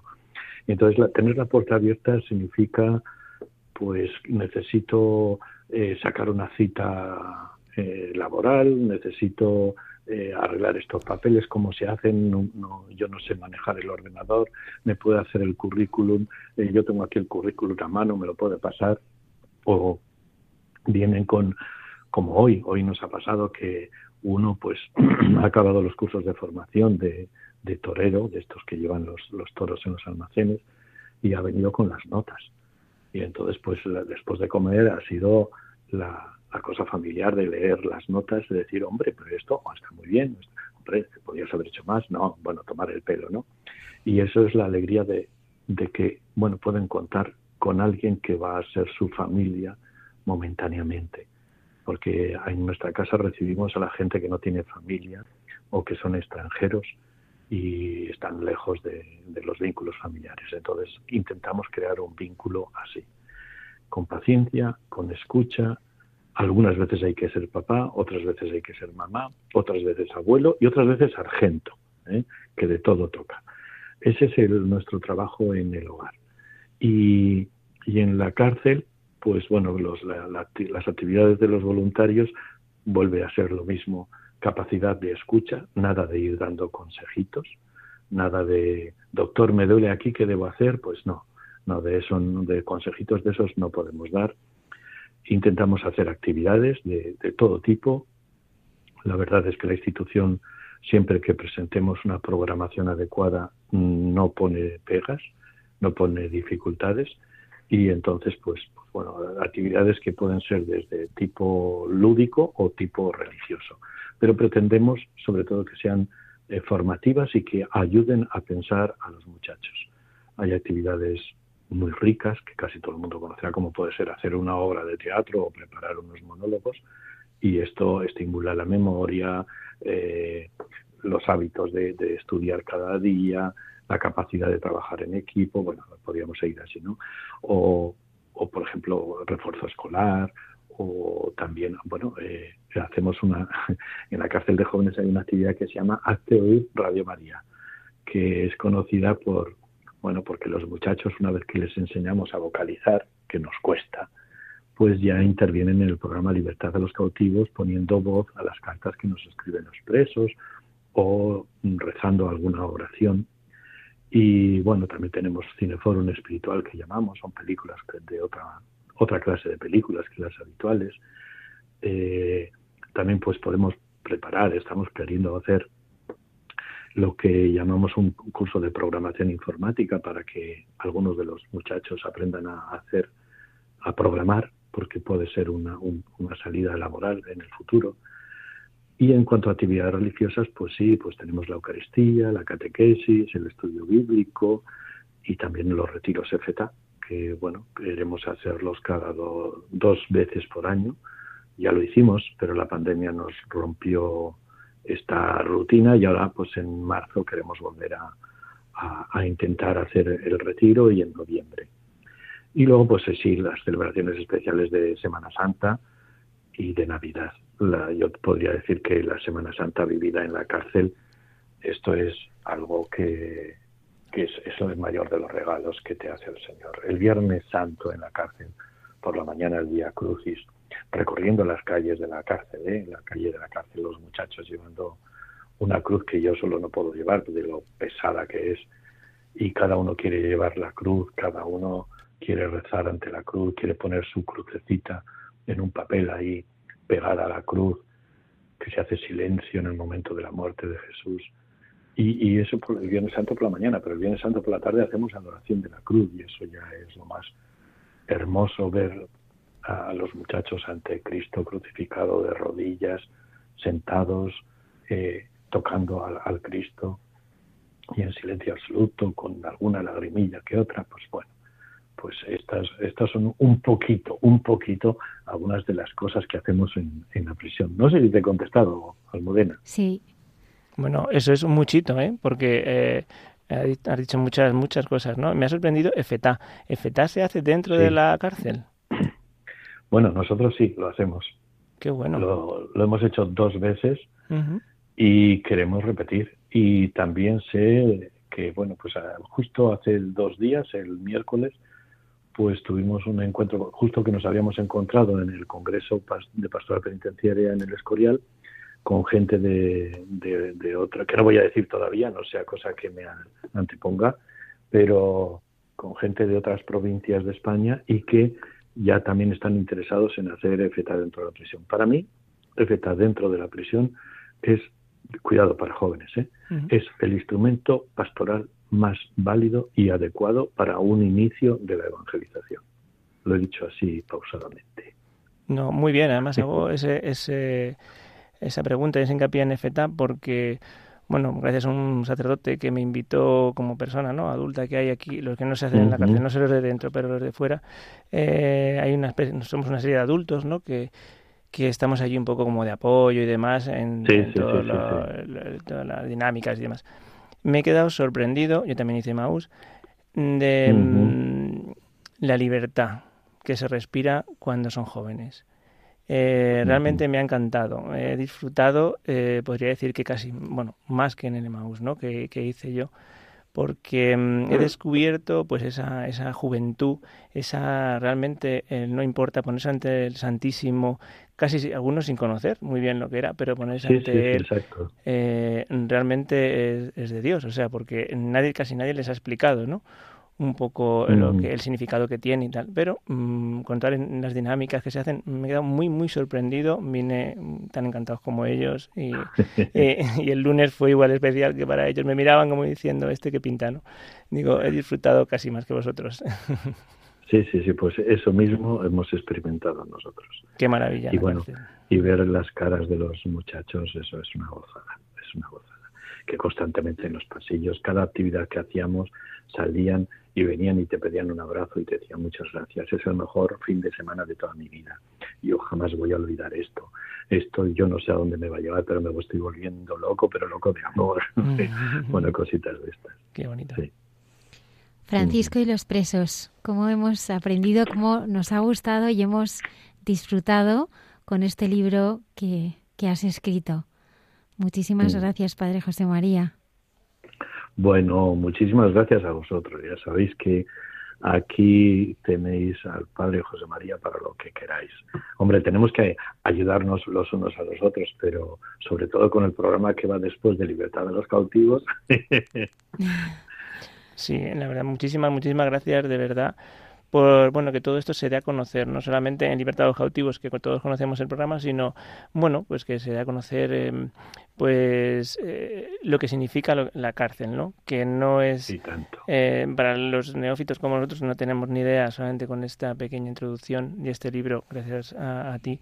Eh, sepamos, bueno, pues que, que, hay, que se hacen voluntariados, que se hacen muchas actividades con el mero hecho de saberse personas, de, de, que son personas que están ahí, que están esperándonos y que realmente con todo lo que has dicho es lo que necesitan es un poquito de amor, un poquito solamente atención y, ese amor incondicional, ¿no? Que sin mirar eh, lo que han hecho ni lo que han dejado de hacer, sino simplemente quererles. Por supuestísimo. Mira, una de las normas de la forma, cuando hacemos los cursos de formación del voluntario, las primeras normas que hay que aprender es que nunca jamás preguntar por qué están ahí. ¿Vale? Es, delante de nosotros tenemos a una persona que igual hace 15 días o un año o cinco años o diez años cometió un, un delito que está castigado por el Código Penal. Pero tenemos en cuenta que nosotros, los que no estamos en la cárcel, cometemos errores, pero como no están castigados por el Código Penal, pues estamos tan tranquilos y nos creemos que somos buenos. Y ya no te digo nada si nos ponemos delante de Jesús y, de Jesús crucificado, que al primer santo de la historia era un ladrón. Y el primer salvado por Jesús era un ladrón. Muchas gracias, Padre José María. Gracias eh, por este libro y gracias por dejar siempre la puerta abierta. Por supuesto gracias a vosotros. Y que cuando queráis, aquí estamos. Muchas gracias, Padre. Está la puerta abierta, la vida está esperando con su eterno presente, con lluvia o bajo el sol. Está la puerta abierta, juntemos nuestros sueños para vencer al miedo que nos empobreció. La vida es encontrarnos, para eso nacemos, porque el punto más alto es llegar al amor. Y no hay amor de uno, solo hay amor de todos por ese motivo estamos hoy aquí.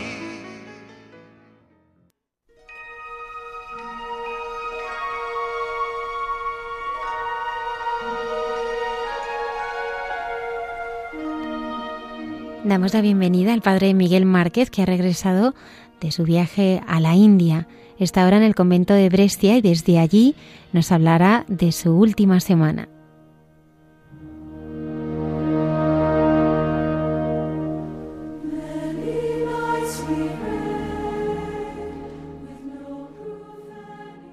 Buenas noches a todos, eh, donde quiera que estéis, y en este momento de vuestro, vuestra jornada, de vuestro día, de, la noche, en el reposo o antes de reposar.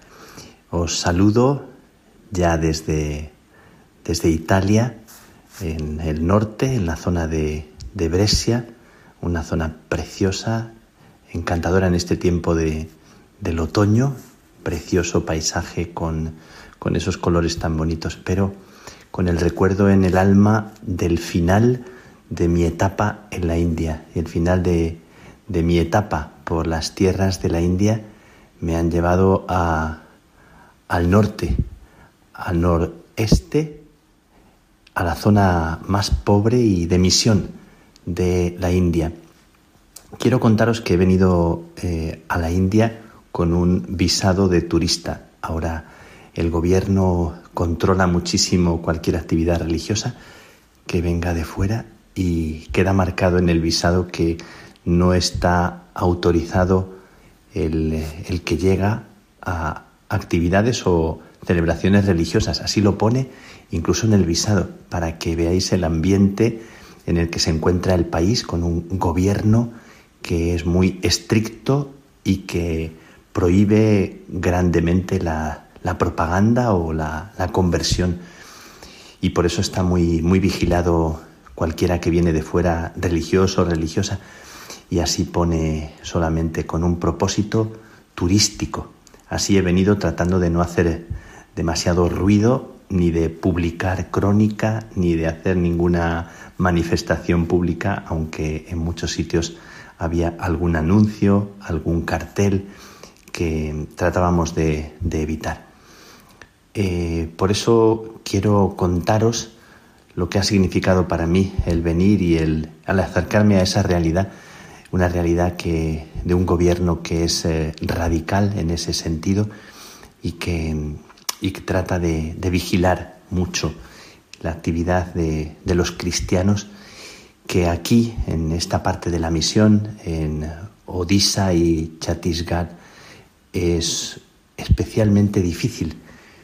Y os voy a hablar de, de lo que he participado y del acercamiento a la gente más sencilla, gente que conmueve el alma, que conmueve el corazón por su simplicidad.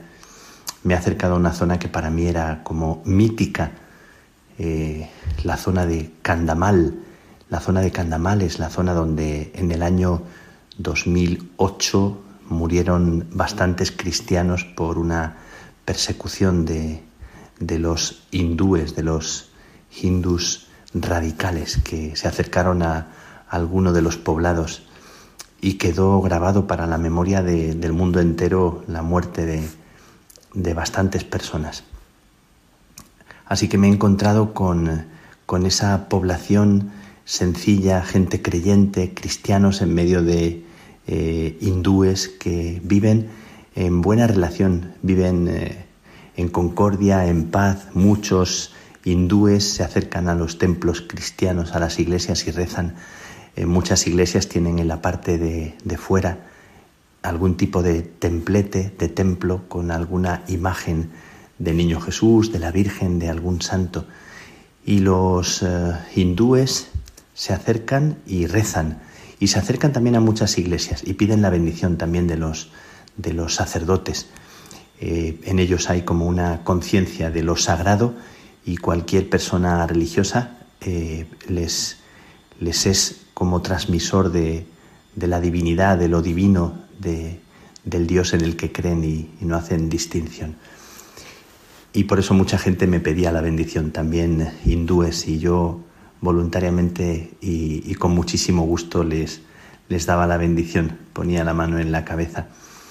Ellos, como gesto de reverencia, ya lo he contado en algún eh, programa anterior, hacen algo que a mí siempre me, conmueve profundamente y, que, que, dejo que, suceda. No, no es cuestión de impedirlo, te tocan con la mano los pies, como vas con sandalias o tantas veces descalzo, porque en las iglesias eh, todo el mundo va descalzo, en las iglesias te tocan el pie, se pasan la mano a la cabeza, es una manera de acoger lo divino que hay en ti, el Dios que habita en ti, y llevarse esa bendición a su cabeza, a su corazón, lo hacen con tanto respeto que te conmueve y tú te sientes eh, bendecido. Así que he tocado esta realidad de los cristianos en, eh, minoritarios en una tierra eh, no, no fácil para ellos porque el gobierno privilegia y da beneficios a los hindúes y, y se los niega a los cristianos algunos beneficios económicos y, legales y he estado en estas dos partes, eh, Odisha y Kandamal, eh, Odisha y, y. Una hermana sacristana eh, en, la época de, las muertes en, en Kandamal me contó que cuando incendiaron la iglesia ella estaba en la sacristía y que, y que no sufrió la muerte, no padeció la muerte porque el humo que había en la sacristía impidió a los radicales verla y después de un tiempo, de un dato, se pudo salvar y contaba la historia que, sufrieron. Me parecía sobrecogedor estar en esta, en esta tierra y acercarme a ellos. En la zona de nuestra, de nuestra casa, de nuestro convento, en Odisa, me encontré con familias que tenemos acogidas en unas casitas que hay en un poblado. Fuimos por la noche y era como una realidad preciosa de, cuento, porque toda la gente del poblado, unas 26 familias, cuando vieron que llegábamos, todos salían de las casas y se venían donde estábamos nosotros, pusieron unas sillas en la calle y, nos rodearon ancianos, niños y, jóvenes, todos como a una, acogiendo nuestra palabra, recibiéndonos, honrándonos como ellos saben hacer de una forma tan, tan bella, eh, siempre te ponen flores en al cuello y siempre te escuchan muy atentos de dónde vienes y, qué palabra les, les, quieres decir para orar por ellos. Te piden todos la bendición y, y se conversa amigablemente. Me sobrecogía estar en este poblado y escuchar que algunas de las familias que huyeron de Candamal se vinieron acá, a esta parte donde está nuestra casa, la casa de nuestra delegación. Y me parecía precioso en la noche, sin mucha luz, porque no hay luz en las calles. Entonces me, me, sentía muy, muy profundamente como arropado por, por, la presencia y la mirada de, de aquellas gentes. Bueno, pues eh, acudiendo a los poblados del norte, que son todavía más de misión, donde hay pueblecitos pequeños, cada pueblo con un grupo de personas de 30, 40, 100 personas, y en cada pueblecito que íbamos visitando, en cada, en cada poblado, nos recibían eh, lavándonos los pies, te lavan los pies, toda la gente acude en la calle, en una piedra o en una madera, te invitan a poner eh, el pie, los dos pies, y una anciana de la ciudad, del pueblo, te lava los pies y otra persona te seca los pies. Este es el recibimiento que hacen al peregrino que llega de fuera. ¿Os imagináis el, sobrecogimiento al ver a toda la gente en cada poblado, en cada pequeño pueblo, recibiéndonos de esa manera? Y luego nos conducen a la iglesia o a una casita donde, donde se reúnen y nos escuchan, nos acogen, nos saludan o en la misma calle. Eh, a veces alguna fotografía, a veces algún, algún detalle, unas flores, siempre una, un recibimiento precioso. En un poblado pequeñito están construyendo la iglesia, apenas hay dinero para, para construir la iglesia y la iglesia está como empezada, pero así, así en varios poblados, sin, sin grandes fondos para construir, van con poquito dinero construyendo poquito a poco y estuvimos en una especie de, de portalico de Belén de pequeña capilla, una casita pequeña, diminuta, eh, donde estaban concentradas las, las, mujeres, los hombres estaban fuera y cabía la gente como, como sardinas en lata en aquella capilla. Bueno, un lugar emocionante que te, te arranca las lágrimas al ver la oración allá. Nos, nos invitaron a, a atravesar como pudimos entre las mujeres que estaban sentadas en el suelo y nos invitaron a darle la bendición, a acoger su, su presencia, su oración, un momentito de oración en aquel lugar tan, tan estrecho, el lugar de su oración en el pequeño poblado. Y prometimos ayudar con, con la iglesia, eh, realmente conmovedor.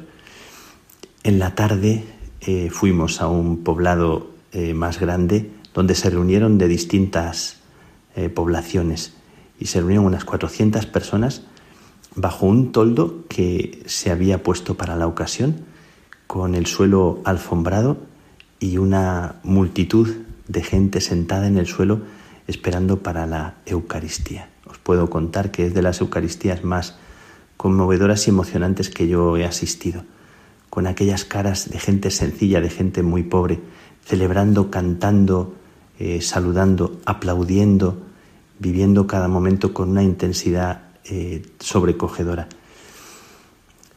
Y en aquel, en aquel lugar, eh, finalizando mi, mi, periplo, mi tiempo por, por la India, di gracias a Dios por los pobres, por la fe de los pobres, por la gente que vive en medio de situaciones tan, tan difíciles, una fe probada, una fe en medio de, de las contradicciones y de la dificultad que el gobierno mismo les pone, en medio de eh, hindús, de hindús, que son gente amiga, que son gente cercana. Normalmente en todas las poblaciones, cuando hay algunos hindúes o en poblaciones cercanas, hay una relación buena. Los radicales vinieron de, de otras partes eh, hace años y fueron los que hicieron, hicieron todo aquel eh, estropicio de, de, matar más de 100 personas eh, en aquel poblado pequeño. Fuimos entrando en algunas casas fuimos bendiciendo a la gente, eh, fuimos saludando a niños, a mujeres, a hombres, a, los ancianos y la gente estaba en nuestra presencia como acogiendo muy, muy, muy agradecidos. Bailamos con las gentes, eh, hicieron una procesión de entrada a la Eucaristía preciosa, preciosa, una danza muy bonita, eh, bailando con sus trajes típicos, con sus trajes de colores honrando el momento, honrando la celebración con, con aquella actitud tan elegante, tan bonita. Y cuando entramos en el, en el poblado, antes de llegar a la celebración, eh, la gente con sus tambores, con sus músicas, danzaban por el camino, sonaba como, como el Domingo de Ramos y en el momento en que yo, eh, sosteniendo la mano de una de las, de las eh, mujeres que me invitó a, también a, hacer con, mi, con mi propia danza homenaje de, de aquel momento y, y empecé a, a bailar así discretamente, la gente conmovida empezó a, también a cantar más fuerte y a gritar, agradeciendo mi, mi gesto de, de, cercanía con ellos. ¿no? Eh, bailamos eh, en aquella entrada del pueblo y me sentí muy emocionado de comulgar con ellos. ¿no? Os, os comento esto para que comulguéis también con ese momento especial de, de los pobres en aquellos poblados del, del norte de, de Odisa. Y esta fue la experiencia preciosa de la misión en aquel lugar, en aquella región, aquel estado de Odisha. Y después, último día, último día eh, en eh, India fue en Chhattisgarh. Y entramos en Chhattisgarh, en el estado de Chhattisgarh, por una ciudad que se llama Raipur. En Raipur están las Carmelitas Descalzas. Y allá con las Carmelitas Descalzas también un encuentro precioso, con algunas mujeres carmelitas eh, ancianas y otras, alguna otra más joven, pero un grupito pequeño de mujeres que se plantean si pueden seguir o no pueden seguir adelante con su comunidad, eh, una conversación muy honda, muy profunda, pidiéndonos que, que, también le diéramos luz, les iluminásemos. Y una ancianita sentada en su silla de ruedas, con, eh, con la espalda encorvada, nos contaba su historia, la historia de una mujer hindú convertida a los 23 años al cristianismo, su familia permanece siendo hindú, ella se convirtió y en, eh, en, la conversión también estuvo presente Teresa de Jesús, se llama Marie Magdalene y nos conmovió su testimonio cuando hablábamos con ella con una convicción, con una pasión, con una sencillez. Cuando le preguntábamos a ella y a las demás hermanas, son poquitas, son siete, ocho ancianas, la mayoría y solamente dos un poco de menor edad, les preguntamos qué pasaba y qué pensaban del futuro. Y Mary Magdalene nos dijo, no, no me preocupa el futuro, estoy en las manos del Señor, en sus manos se está muy bien, no me preocupo, todo está en sus manos. Y nos conmovió la historia de Mary Magdalene, eh, con esa profundidad, con esa pasión, con esa manera de, de mirar y de entender la vida tan viva a sus 86 años y su disponibilidad para, para partir, para estando en las manos del Señor hacer lo que, lo que sea necesario.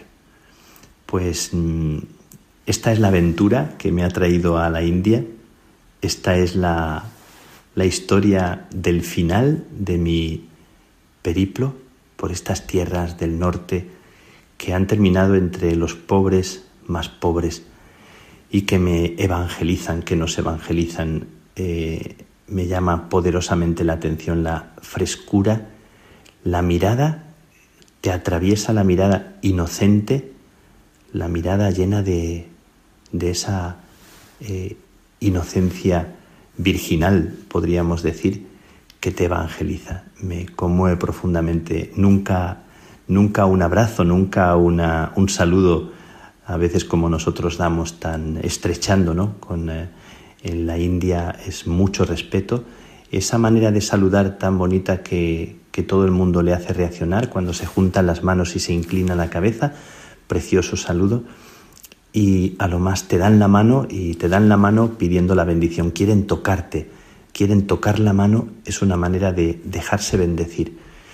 Pero alguna ancianita, eh, atrevida, cariñosa, me sucedió en dos ocasiones solamente en el tiempo de la India, que se acercó y apoyó la cabeza en el pecho, se arrimó y nos abrazó de una forma como entrañable, tan preciosa. Me ha quedado muy grabado dentro ese abrazo de la ancianita que sonreía y reía y me recuerda lo que yo siento que es, que es Dios y que es el Dios de los pobres. Bueno, pues con este recuerdo eh, os quiero dejar con ese aire precioso del norte de la misión, recordando a aquellos que permanecen cristianos, dicen que mucha gente, que hay gente convirtiéndose, que hay gente que está eh, queriendo acercarse a, a, la iglesia, a Jesús. Sin embargo, no pueden anunciarlo, no pueden decirlo. Es un momento difícil para los, los cristianos en, en la India y sin embargo he percibido una fe tan alegre, tan, tan bonita. Y esto es lo que os comparto, me ha dejado el corazón lleno de paz y me han traído como una especie de bendición, como una especie de unción al alma, a la mente, al corazón. Después de casi dos meses en la India, dos meses intensísimos, me queda el alma como desnuda, como descalza, me quedan los pies lavados, eh, me queda no cansancio, me queda como la alegría de haber acercado mi, mi propia vida y haber tocado su suelo, su tierra, con mis pies descalzos y, y también con mi, con mi espíritu abierto a escuchar, a entender, a mirar, a dejarme lavar, a dejarme arropar, a celebrar con ellos la vida. Os los encomiendo para que recéis, aunque no los conocéis de vista, alguna foto eh, enviaré para que veáis. Y os dejo y me dejo y nos dejo a todos los que estáis escuchando en esa mirada del Dios único que a todos nos arropa. Gracias por escuchar, por acompañarme en este viaje y en el viaje que continúa siempre, siempre, siempre en cada tierra que es tierra santa. Eh, pongo vuestra vida en las manos de ese Dios que nos bendice a todos, que nos arropa a todos. Que Dios os cuide, os sostenga, os regale la paz.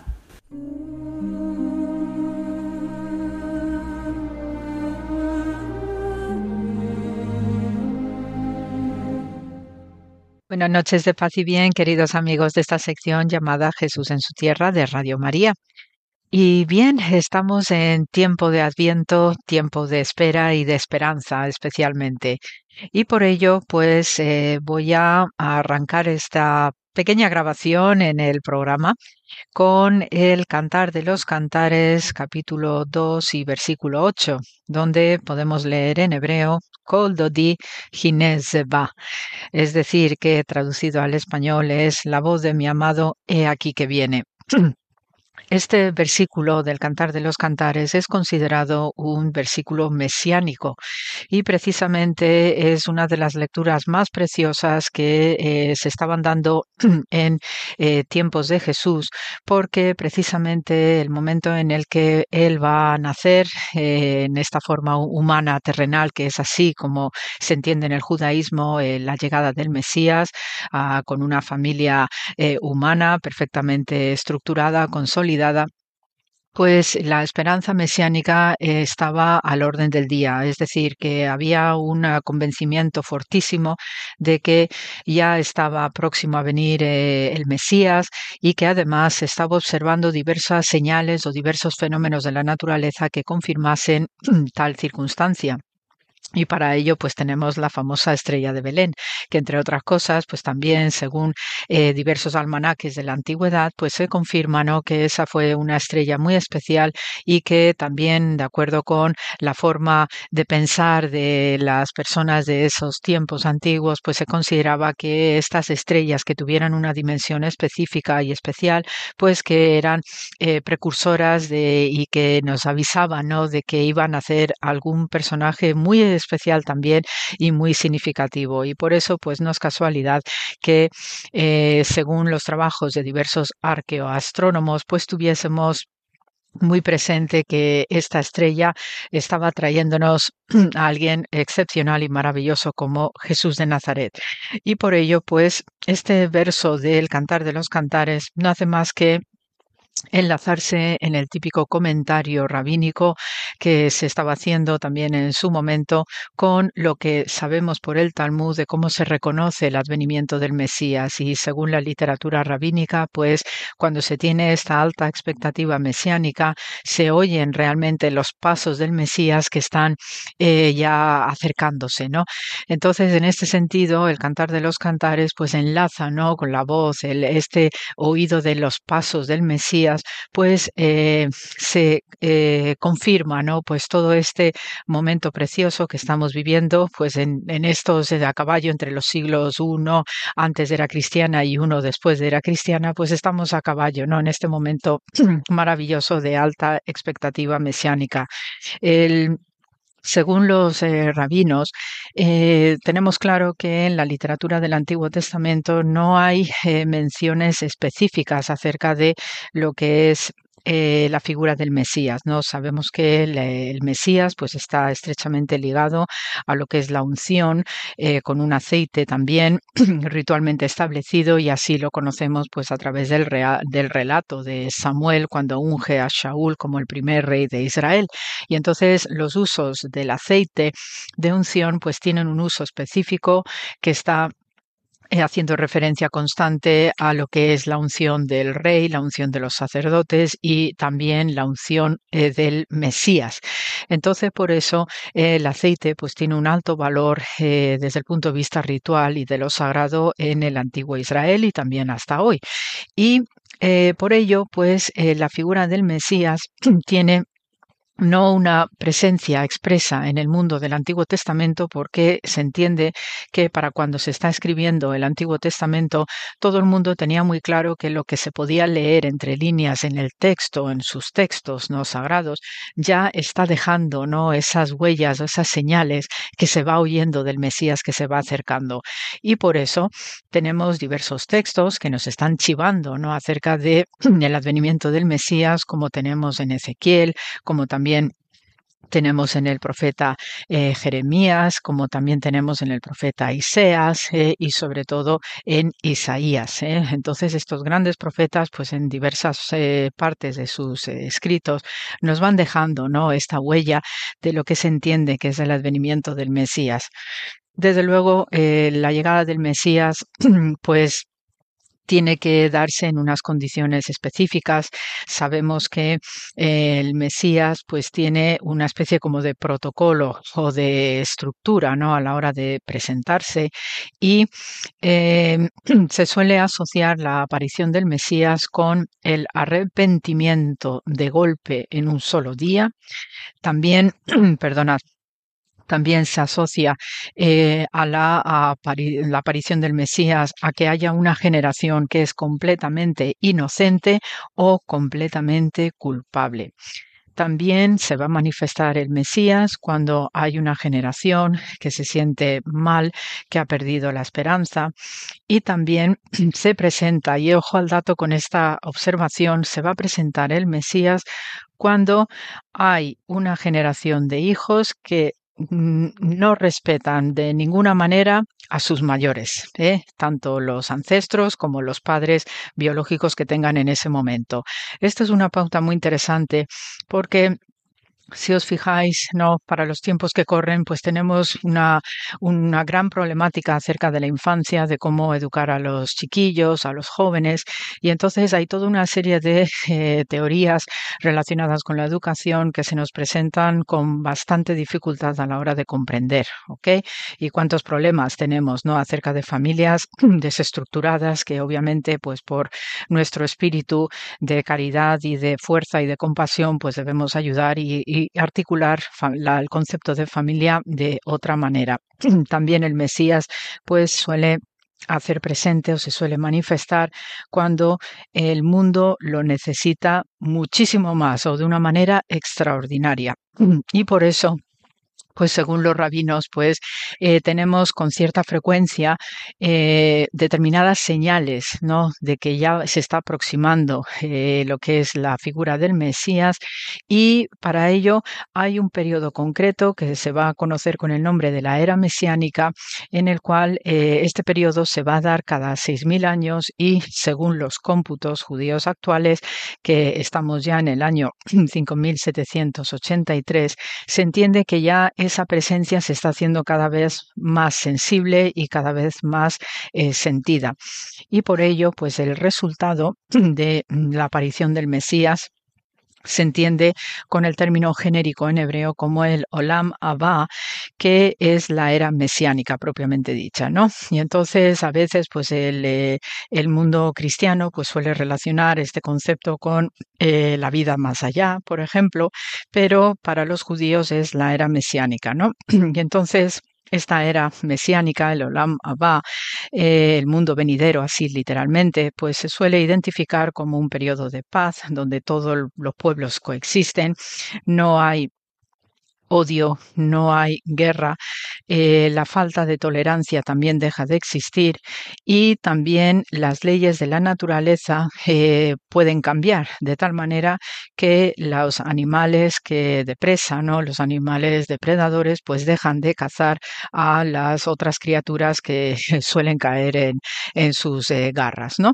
Entonces hay todo un simbolismo acerca de esta era mesiánica, que es un mundo ideal, que es un mundo realmente de coexistencia pacífica y donde realmente también hay una voluntad por sacar el mundo adelante como Dios quiere que seamos, ¿no? Entonces, bueno, pues estas son unas claves, ¿no? Que os doy, puesto que ya estamos en Adviento y estamos ya con el este corazón expectante, ¿no? Por el nacimiento del Niño Santo que tendremos que celebrar en unos días. Con estas claves, pues se os manda muchísimo amor y siempre con la espera, la esperanza de este mundo tan fabuloso que es el nacimiento de Jesús de Nazaret. Así que gracias por la escucha y hasta la semana que viene.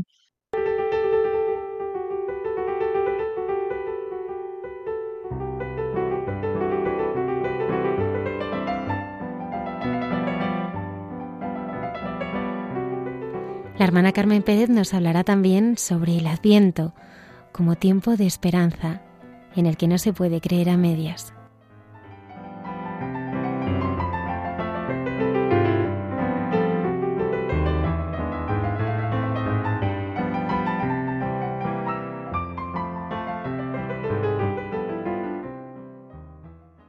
Queridos amigos de Radio María, llegamos José Manuel y yo a nuestro diálogo en este tiempo de esperanza, en el que, como dice Gilbert Tesbrón, no se puede creer a medias.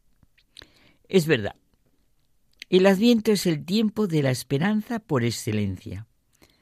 La esperanza esa actitud tan fundamental y básica que renueva nuestro corazón por la certeza de que Dios se ha hecho hombre para mostrarnos el camino. No se puede vivir sin esperanza. El adviento, el tiempo de preparación para la gran fiesta que celebramos año tras año del nacimiento de Cristo Salvador celebración de lo que ocurrió, sí, hace unos 2022 años. Un acontecimiento que nos muestra, como dice San Juan Pablo II, el plan salvífico de Dios, ¿cómo no lo vamos a celebrar? El misterio de su voluntad con respecto a toda criatura, que culminará con la recapitulación de todo en Cristo, centro del tiempo y del espacio y que se realiza progresivamente en la historia, superando los obstáculos y las resistencias del pecado y del maligno. Recapitular todo en Cristo. Así lo expresa la carta a los Efesios con este término tan característico. Recapitular en Cristo todas las cosas las del cielo y las de la tierra.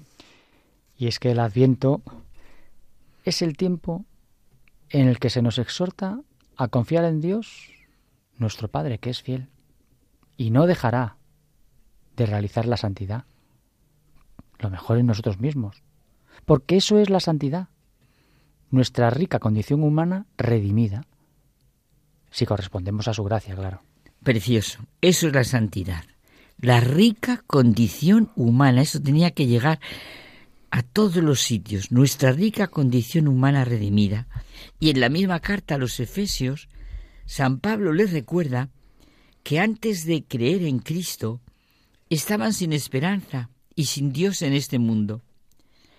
Pues esta carta la leemos hoy dirigida a nosotros. Si falta Dios, ese Dios que nos ama, que se nos revela, que viene a nosotros como el Emmanuel, todo se pierde. Pero pensémoslo a solas. ¿Qué hay antes de la vida?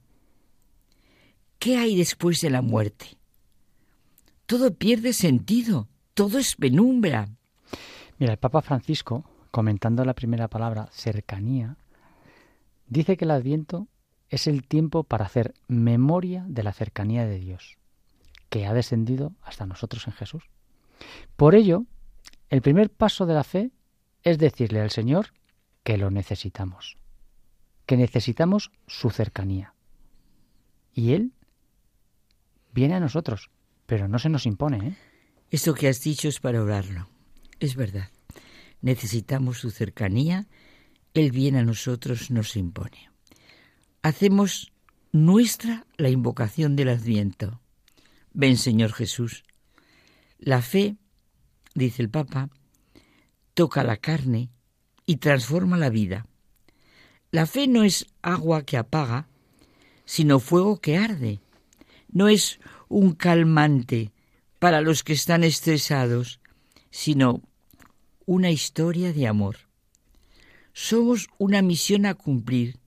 Somos llamados a la vida que comentábamos tú y yo un día sintiendo la experiencia de Jacques Philippe la filosofía personalista, concretamente Mounier, dice que el hombre es vocación, llamada a ser, un ser abierto a la trascendencia. Y el compromiso de cada persona eh, humana es fundamental para vivir su vida en plenitud. Y esto lo vivimos precisamente de manera muy profunda en esa llamada constante que es propia del Adviento. Ven, Señor Jesús. Fíjate, Carmen, que en cualquier cosa se puede creer a medias, pero en Jesucristo no. Y esto es lo que realmente hace que el cristiano sea cristiano, o que no lo sea. Exacto. Y lo que origina la auténtica actitud en la vida. Es imposible tener fe y no hacer todo, vivir como consecuencia de esa fe. No poder creer a medias supone no saltarse de lo que nos ha dicho Jesús, vamos, ni una coma. No puede saltarse lo que a uno le conviene. El cristiano, en su camino por la vida, sabe que no puede creer a medias, aunque se engañe de mil maneras. Esta es nuestra constante división y aquí está el problema de nuestro dualismo. Según cómo vivamos, somos personas divididas. Por ejemplo, si el triunfo en la vida solo le significa eso, que veníamos tú y yo hablando por algo parecido, ir subiendo mientras todos aplauden, en la dimensión que sea, profesional, de dinero, social, bueno, pues llegará al último peldaño y es como si hubiera subido por una escalera en la que al final no hay nada. Se encuentra arriba y no puede abrir ninguna puerta porque sencillamente no hay nada. Es verdad que cuando el cristiano reflexiona sobre su vida y luego el Evangelio, ¿cómo no va a quedar desconcertado y dividido dentro de sí mismo? ¿Cómo no va a experimentar el dualismo que hay en su vida? De su corazón brotará en ese momento, pues, pedir perdón, por ejemplo, en la Eucaristía, vamos, una oración que nos brota más o menos así, Señor, impide a mi corazón que encuentre buenas razones para disculparse de lo que no tiene excusa. Puede ser que resultara más o menos cómodo creer solo a medias. En esta circunstancia, ¿verdad? No. Pero así no es posible. Se está dividido. Se vive en un dualismo, porque no se puede creer a medias en Jesucristo.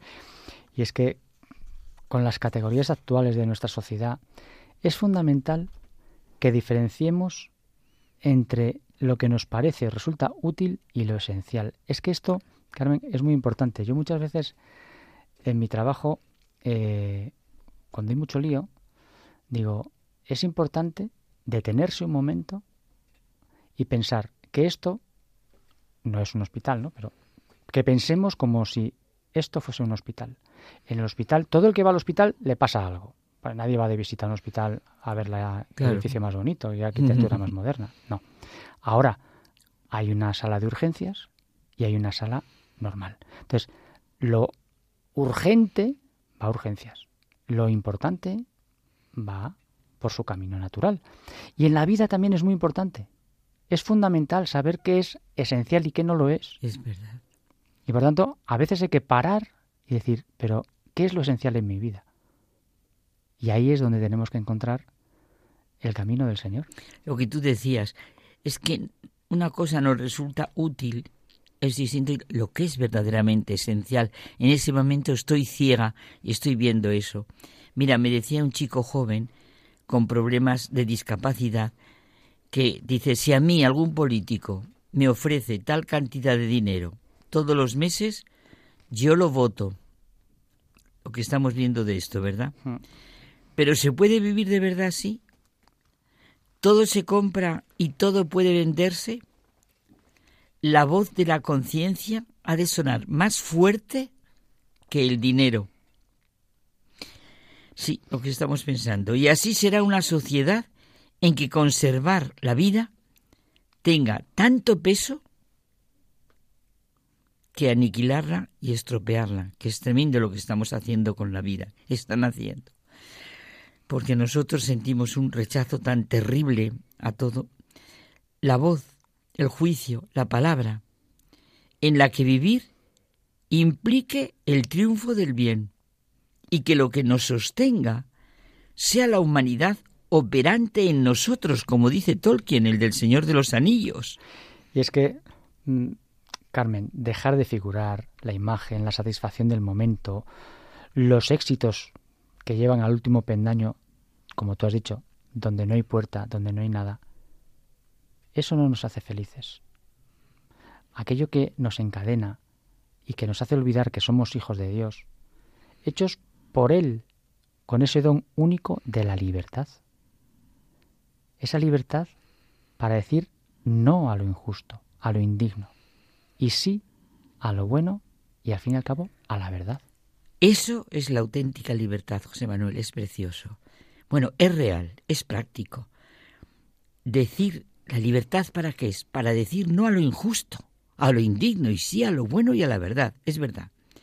En cualquier cosa se puede creer a medias, pero en Jesucristo no se puede creer a medias, como dice Gilbert Cesbrón. Solo Jesucristo es el que da verdadera y pleno sentido a nuestra vida. No se puede creer a medias. Adviento, tiempo de esperanza, tiempo del Emmanuel, tiempo de Dios con nosotros, para celebrar el acontecimiento más alegre de la historia, el nacimiento del Hijo de Dios, de la Virgen María. Dios no es un extraño, es un Padre misericordioso que ha proyectado el mejor plan vital para sus hijos. Decía San Juan Pablo II que la característica inconfundible de la alegría cristiana es que puede vivir con el sufrimiento, porque se basa en el amor, la alegría del, del saberse amado y amar. Y claro, sólo así se entiende la serena alegría de los mártires en medio de la fe, perdón, quería decir, en medio de los suplicios, sí, de la fe que, que lleva consigo cómo viven los suplicios, o la sonrisa de los santos, de la caridad frente a los que sufren. Una sonrisa que no ofende, sino que consuela. Bueno, pues hasta la semana que viene, Carmen. Hasta la semana que viene y que vivamos el Adviento tiempo de esperanza, que no se puede creer a medias en Jesucristo.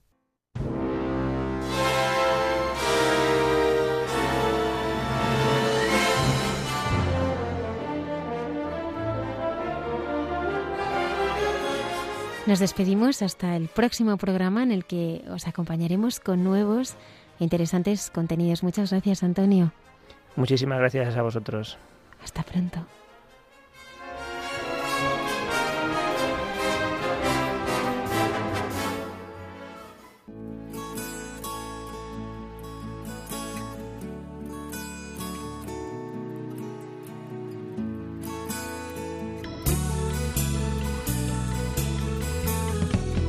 Han escuchado en Radio María Hay mucha gente buena, un programa dirigido por Almudena Delgado.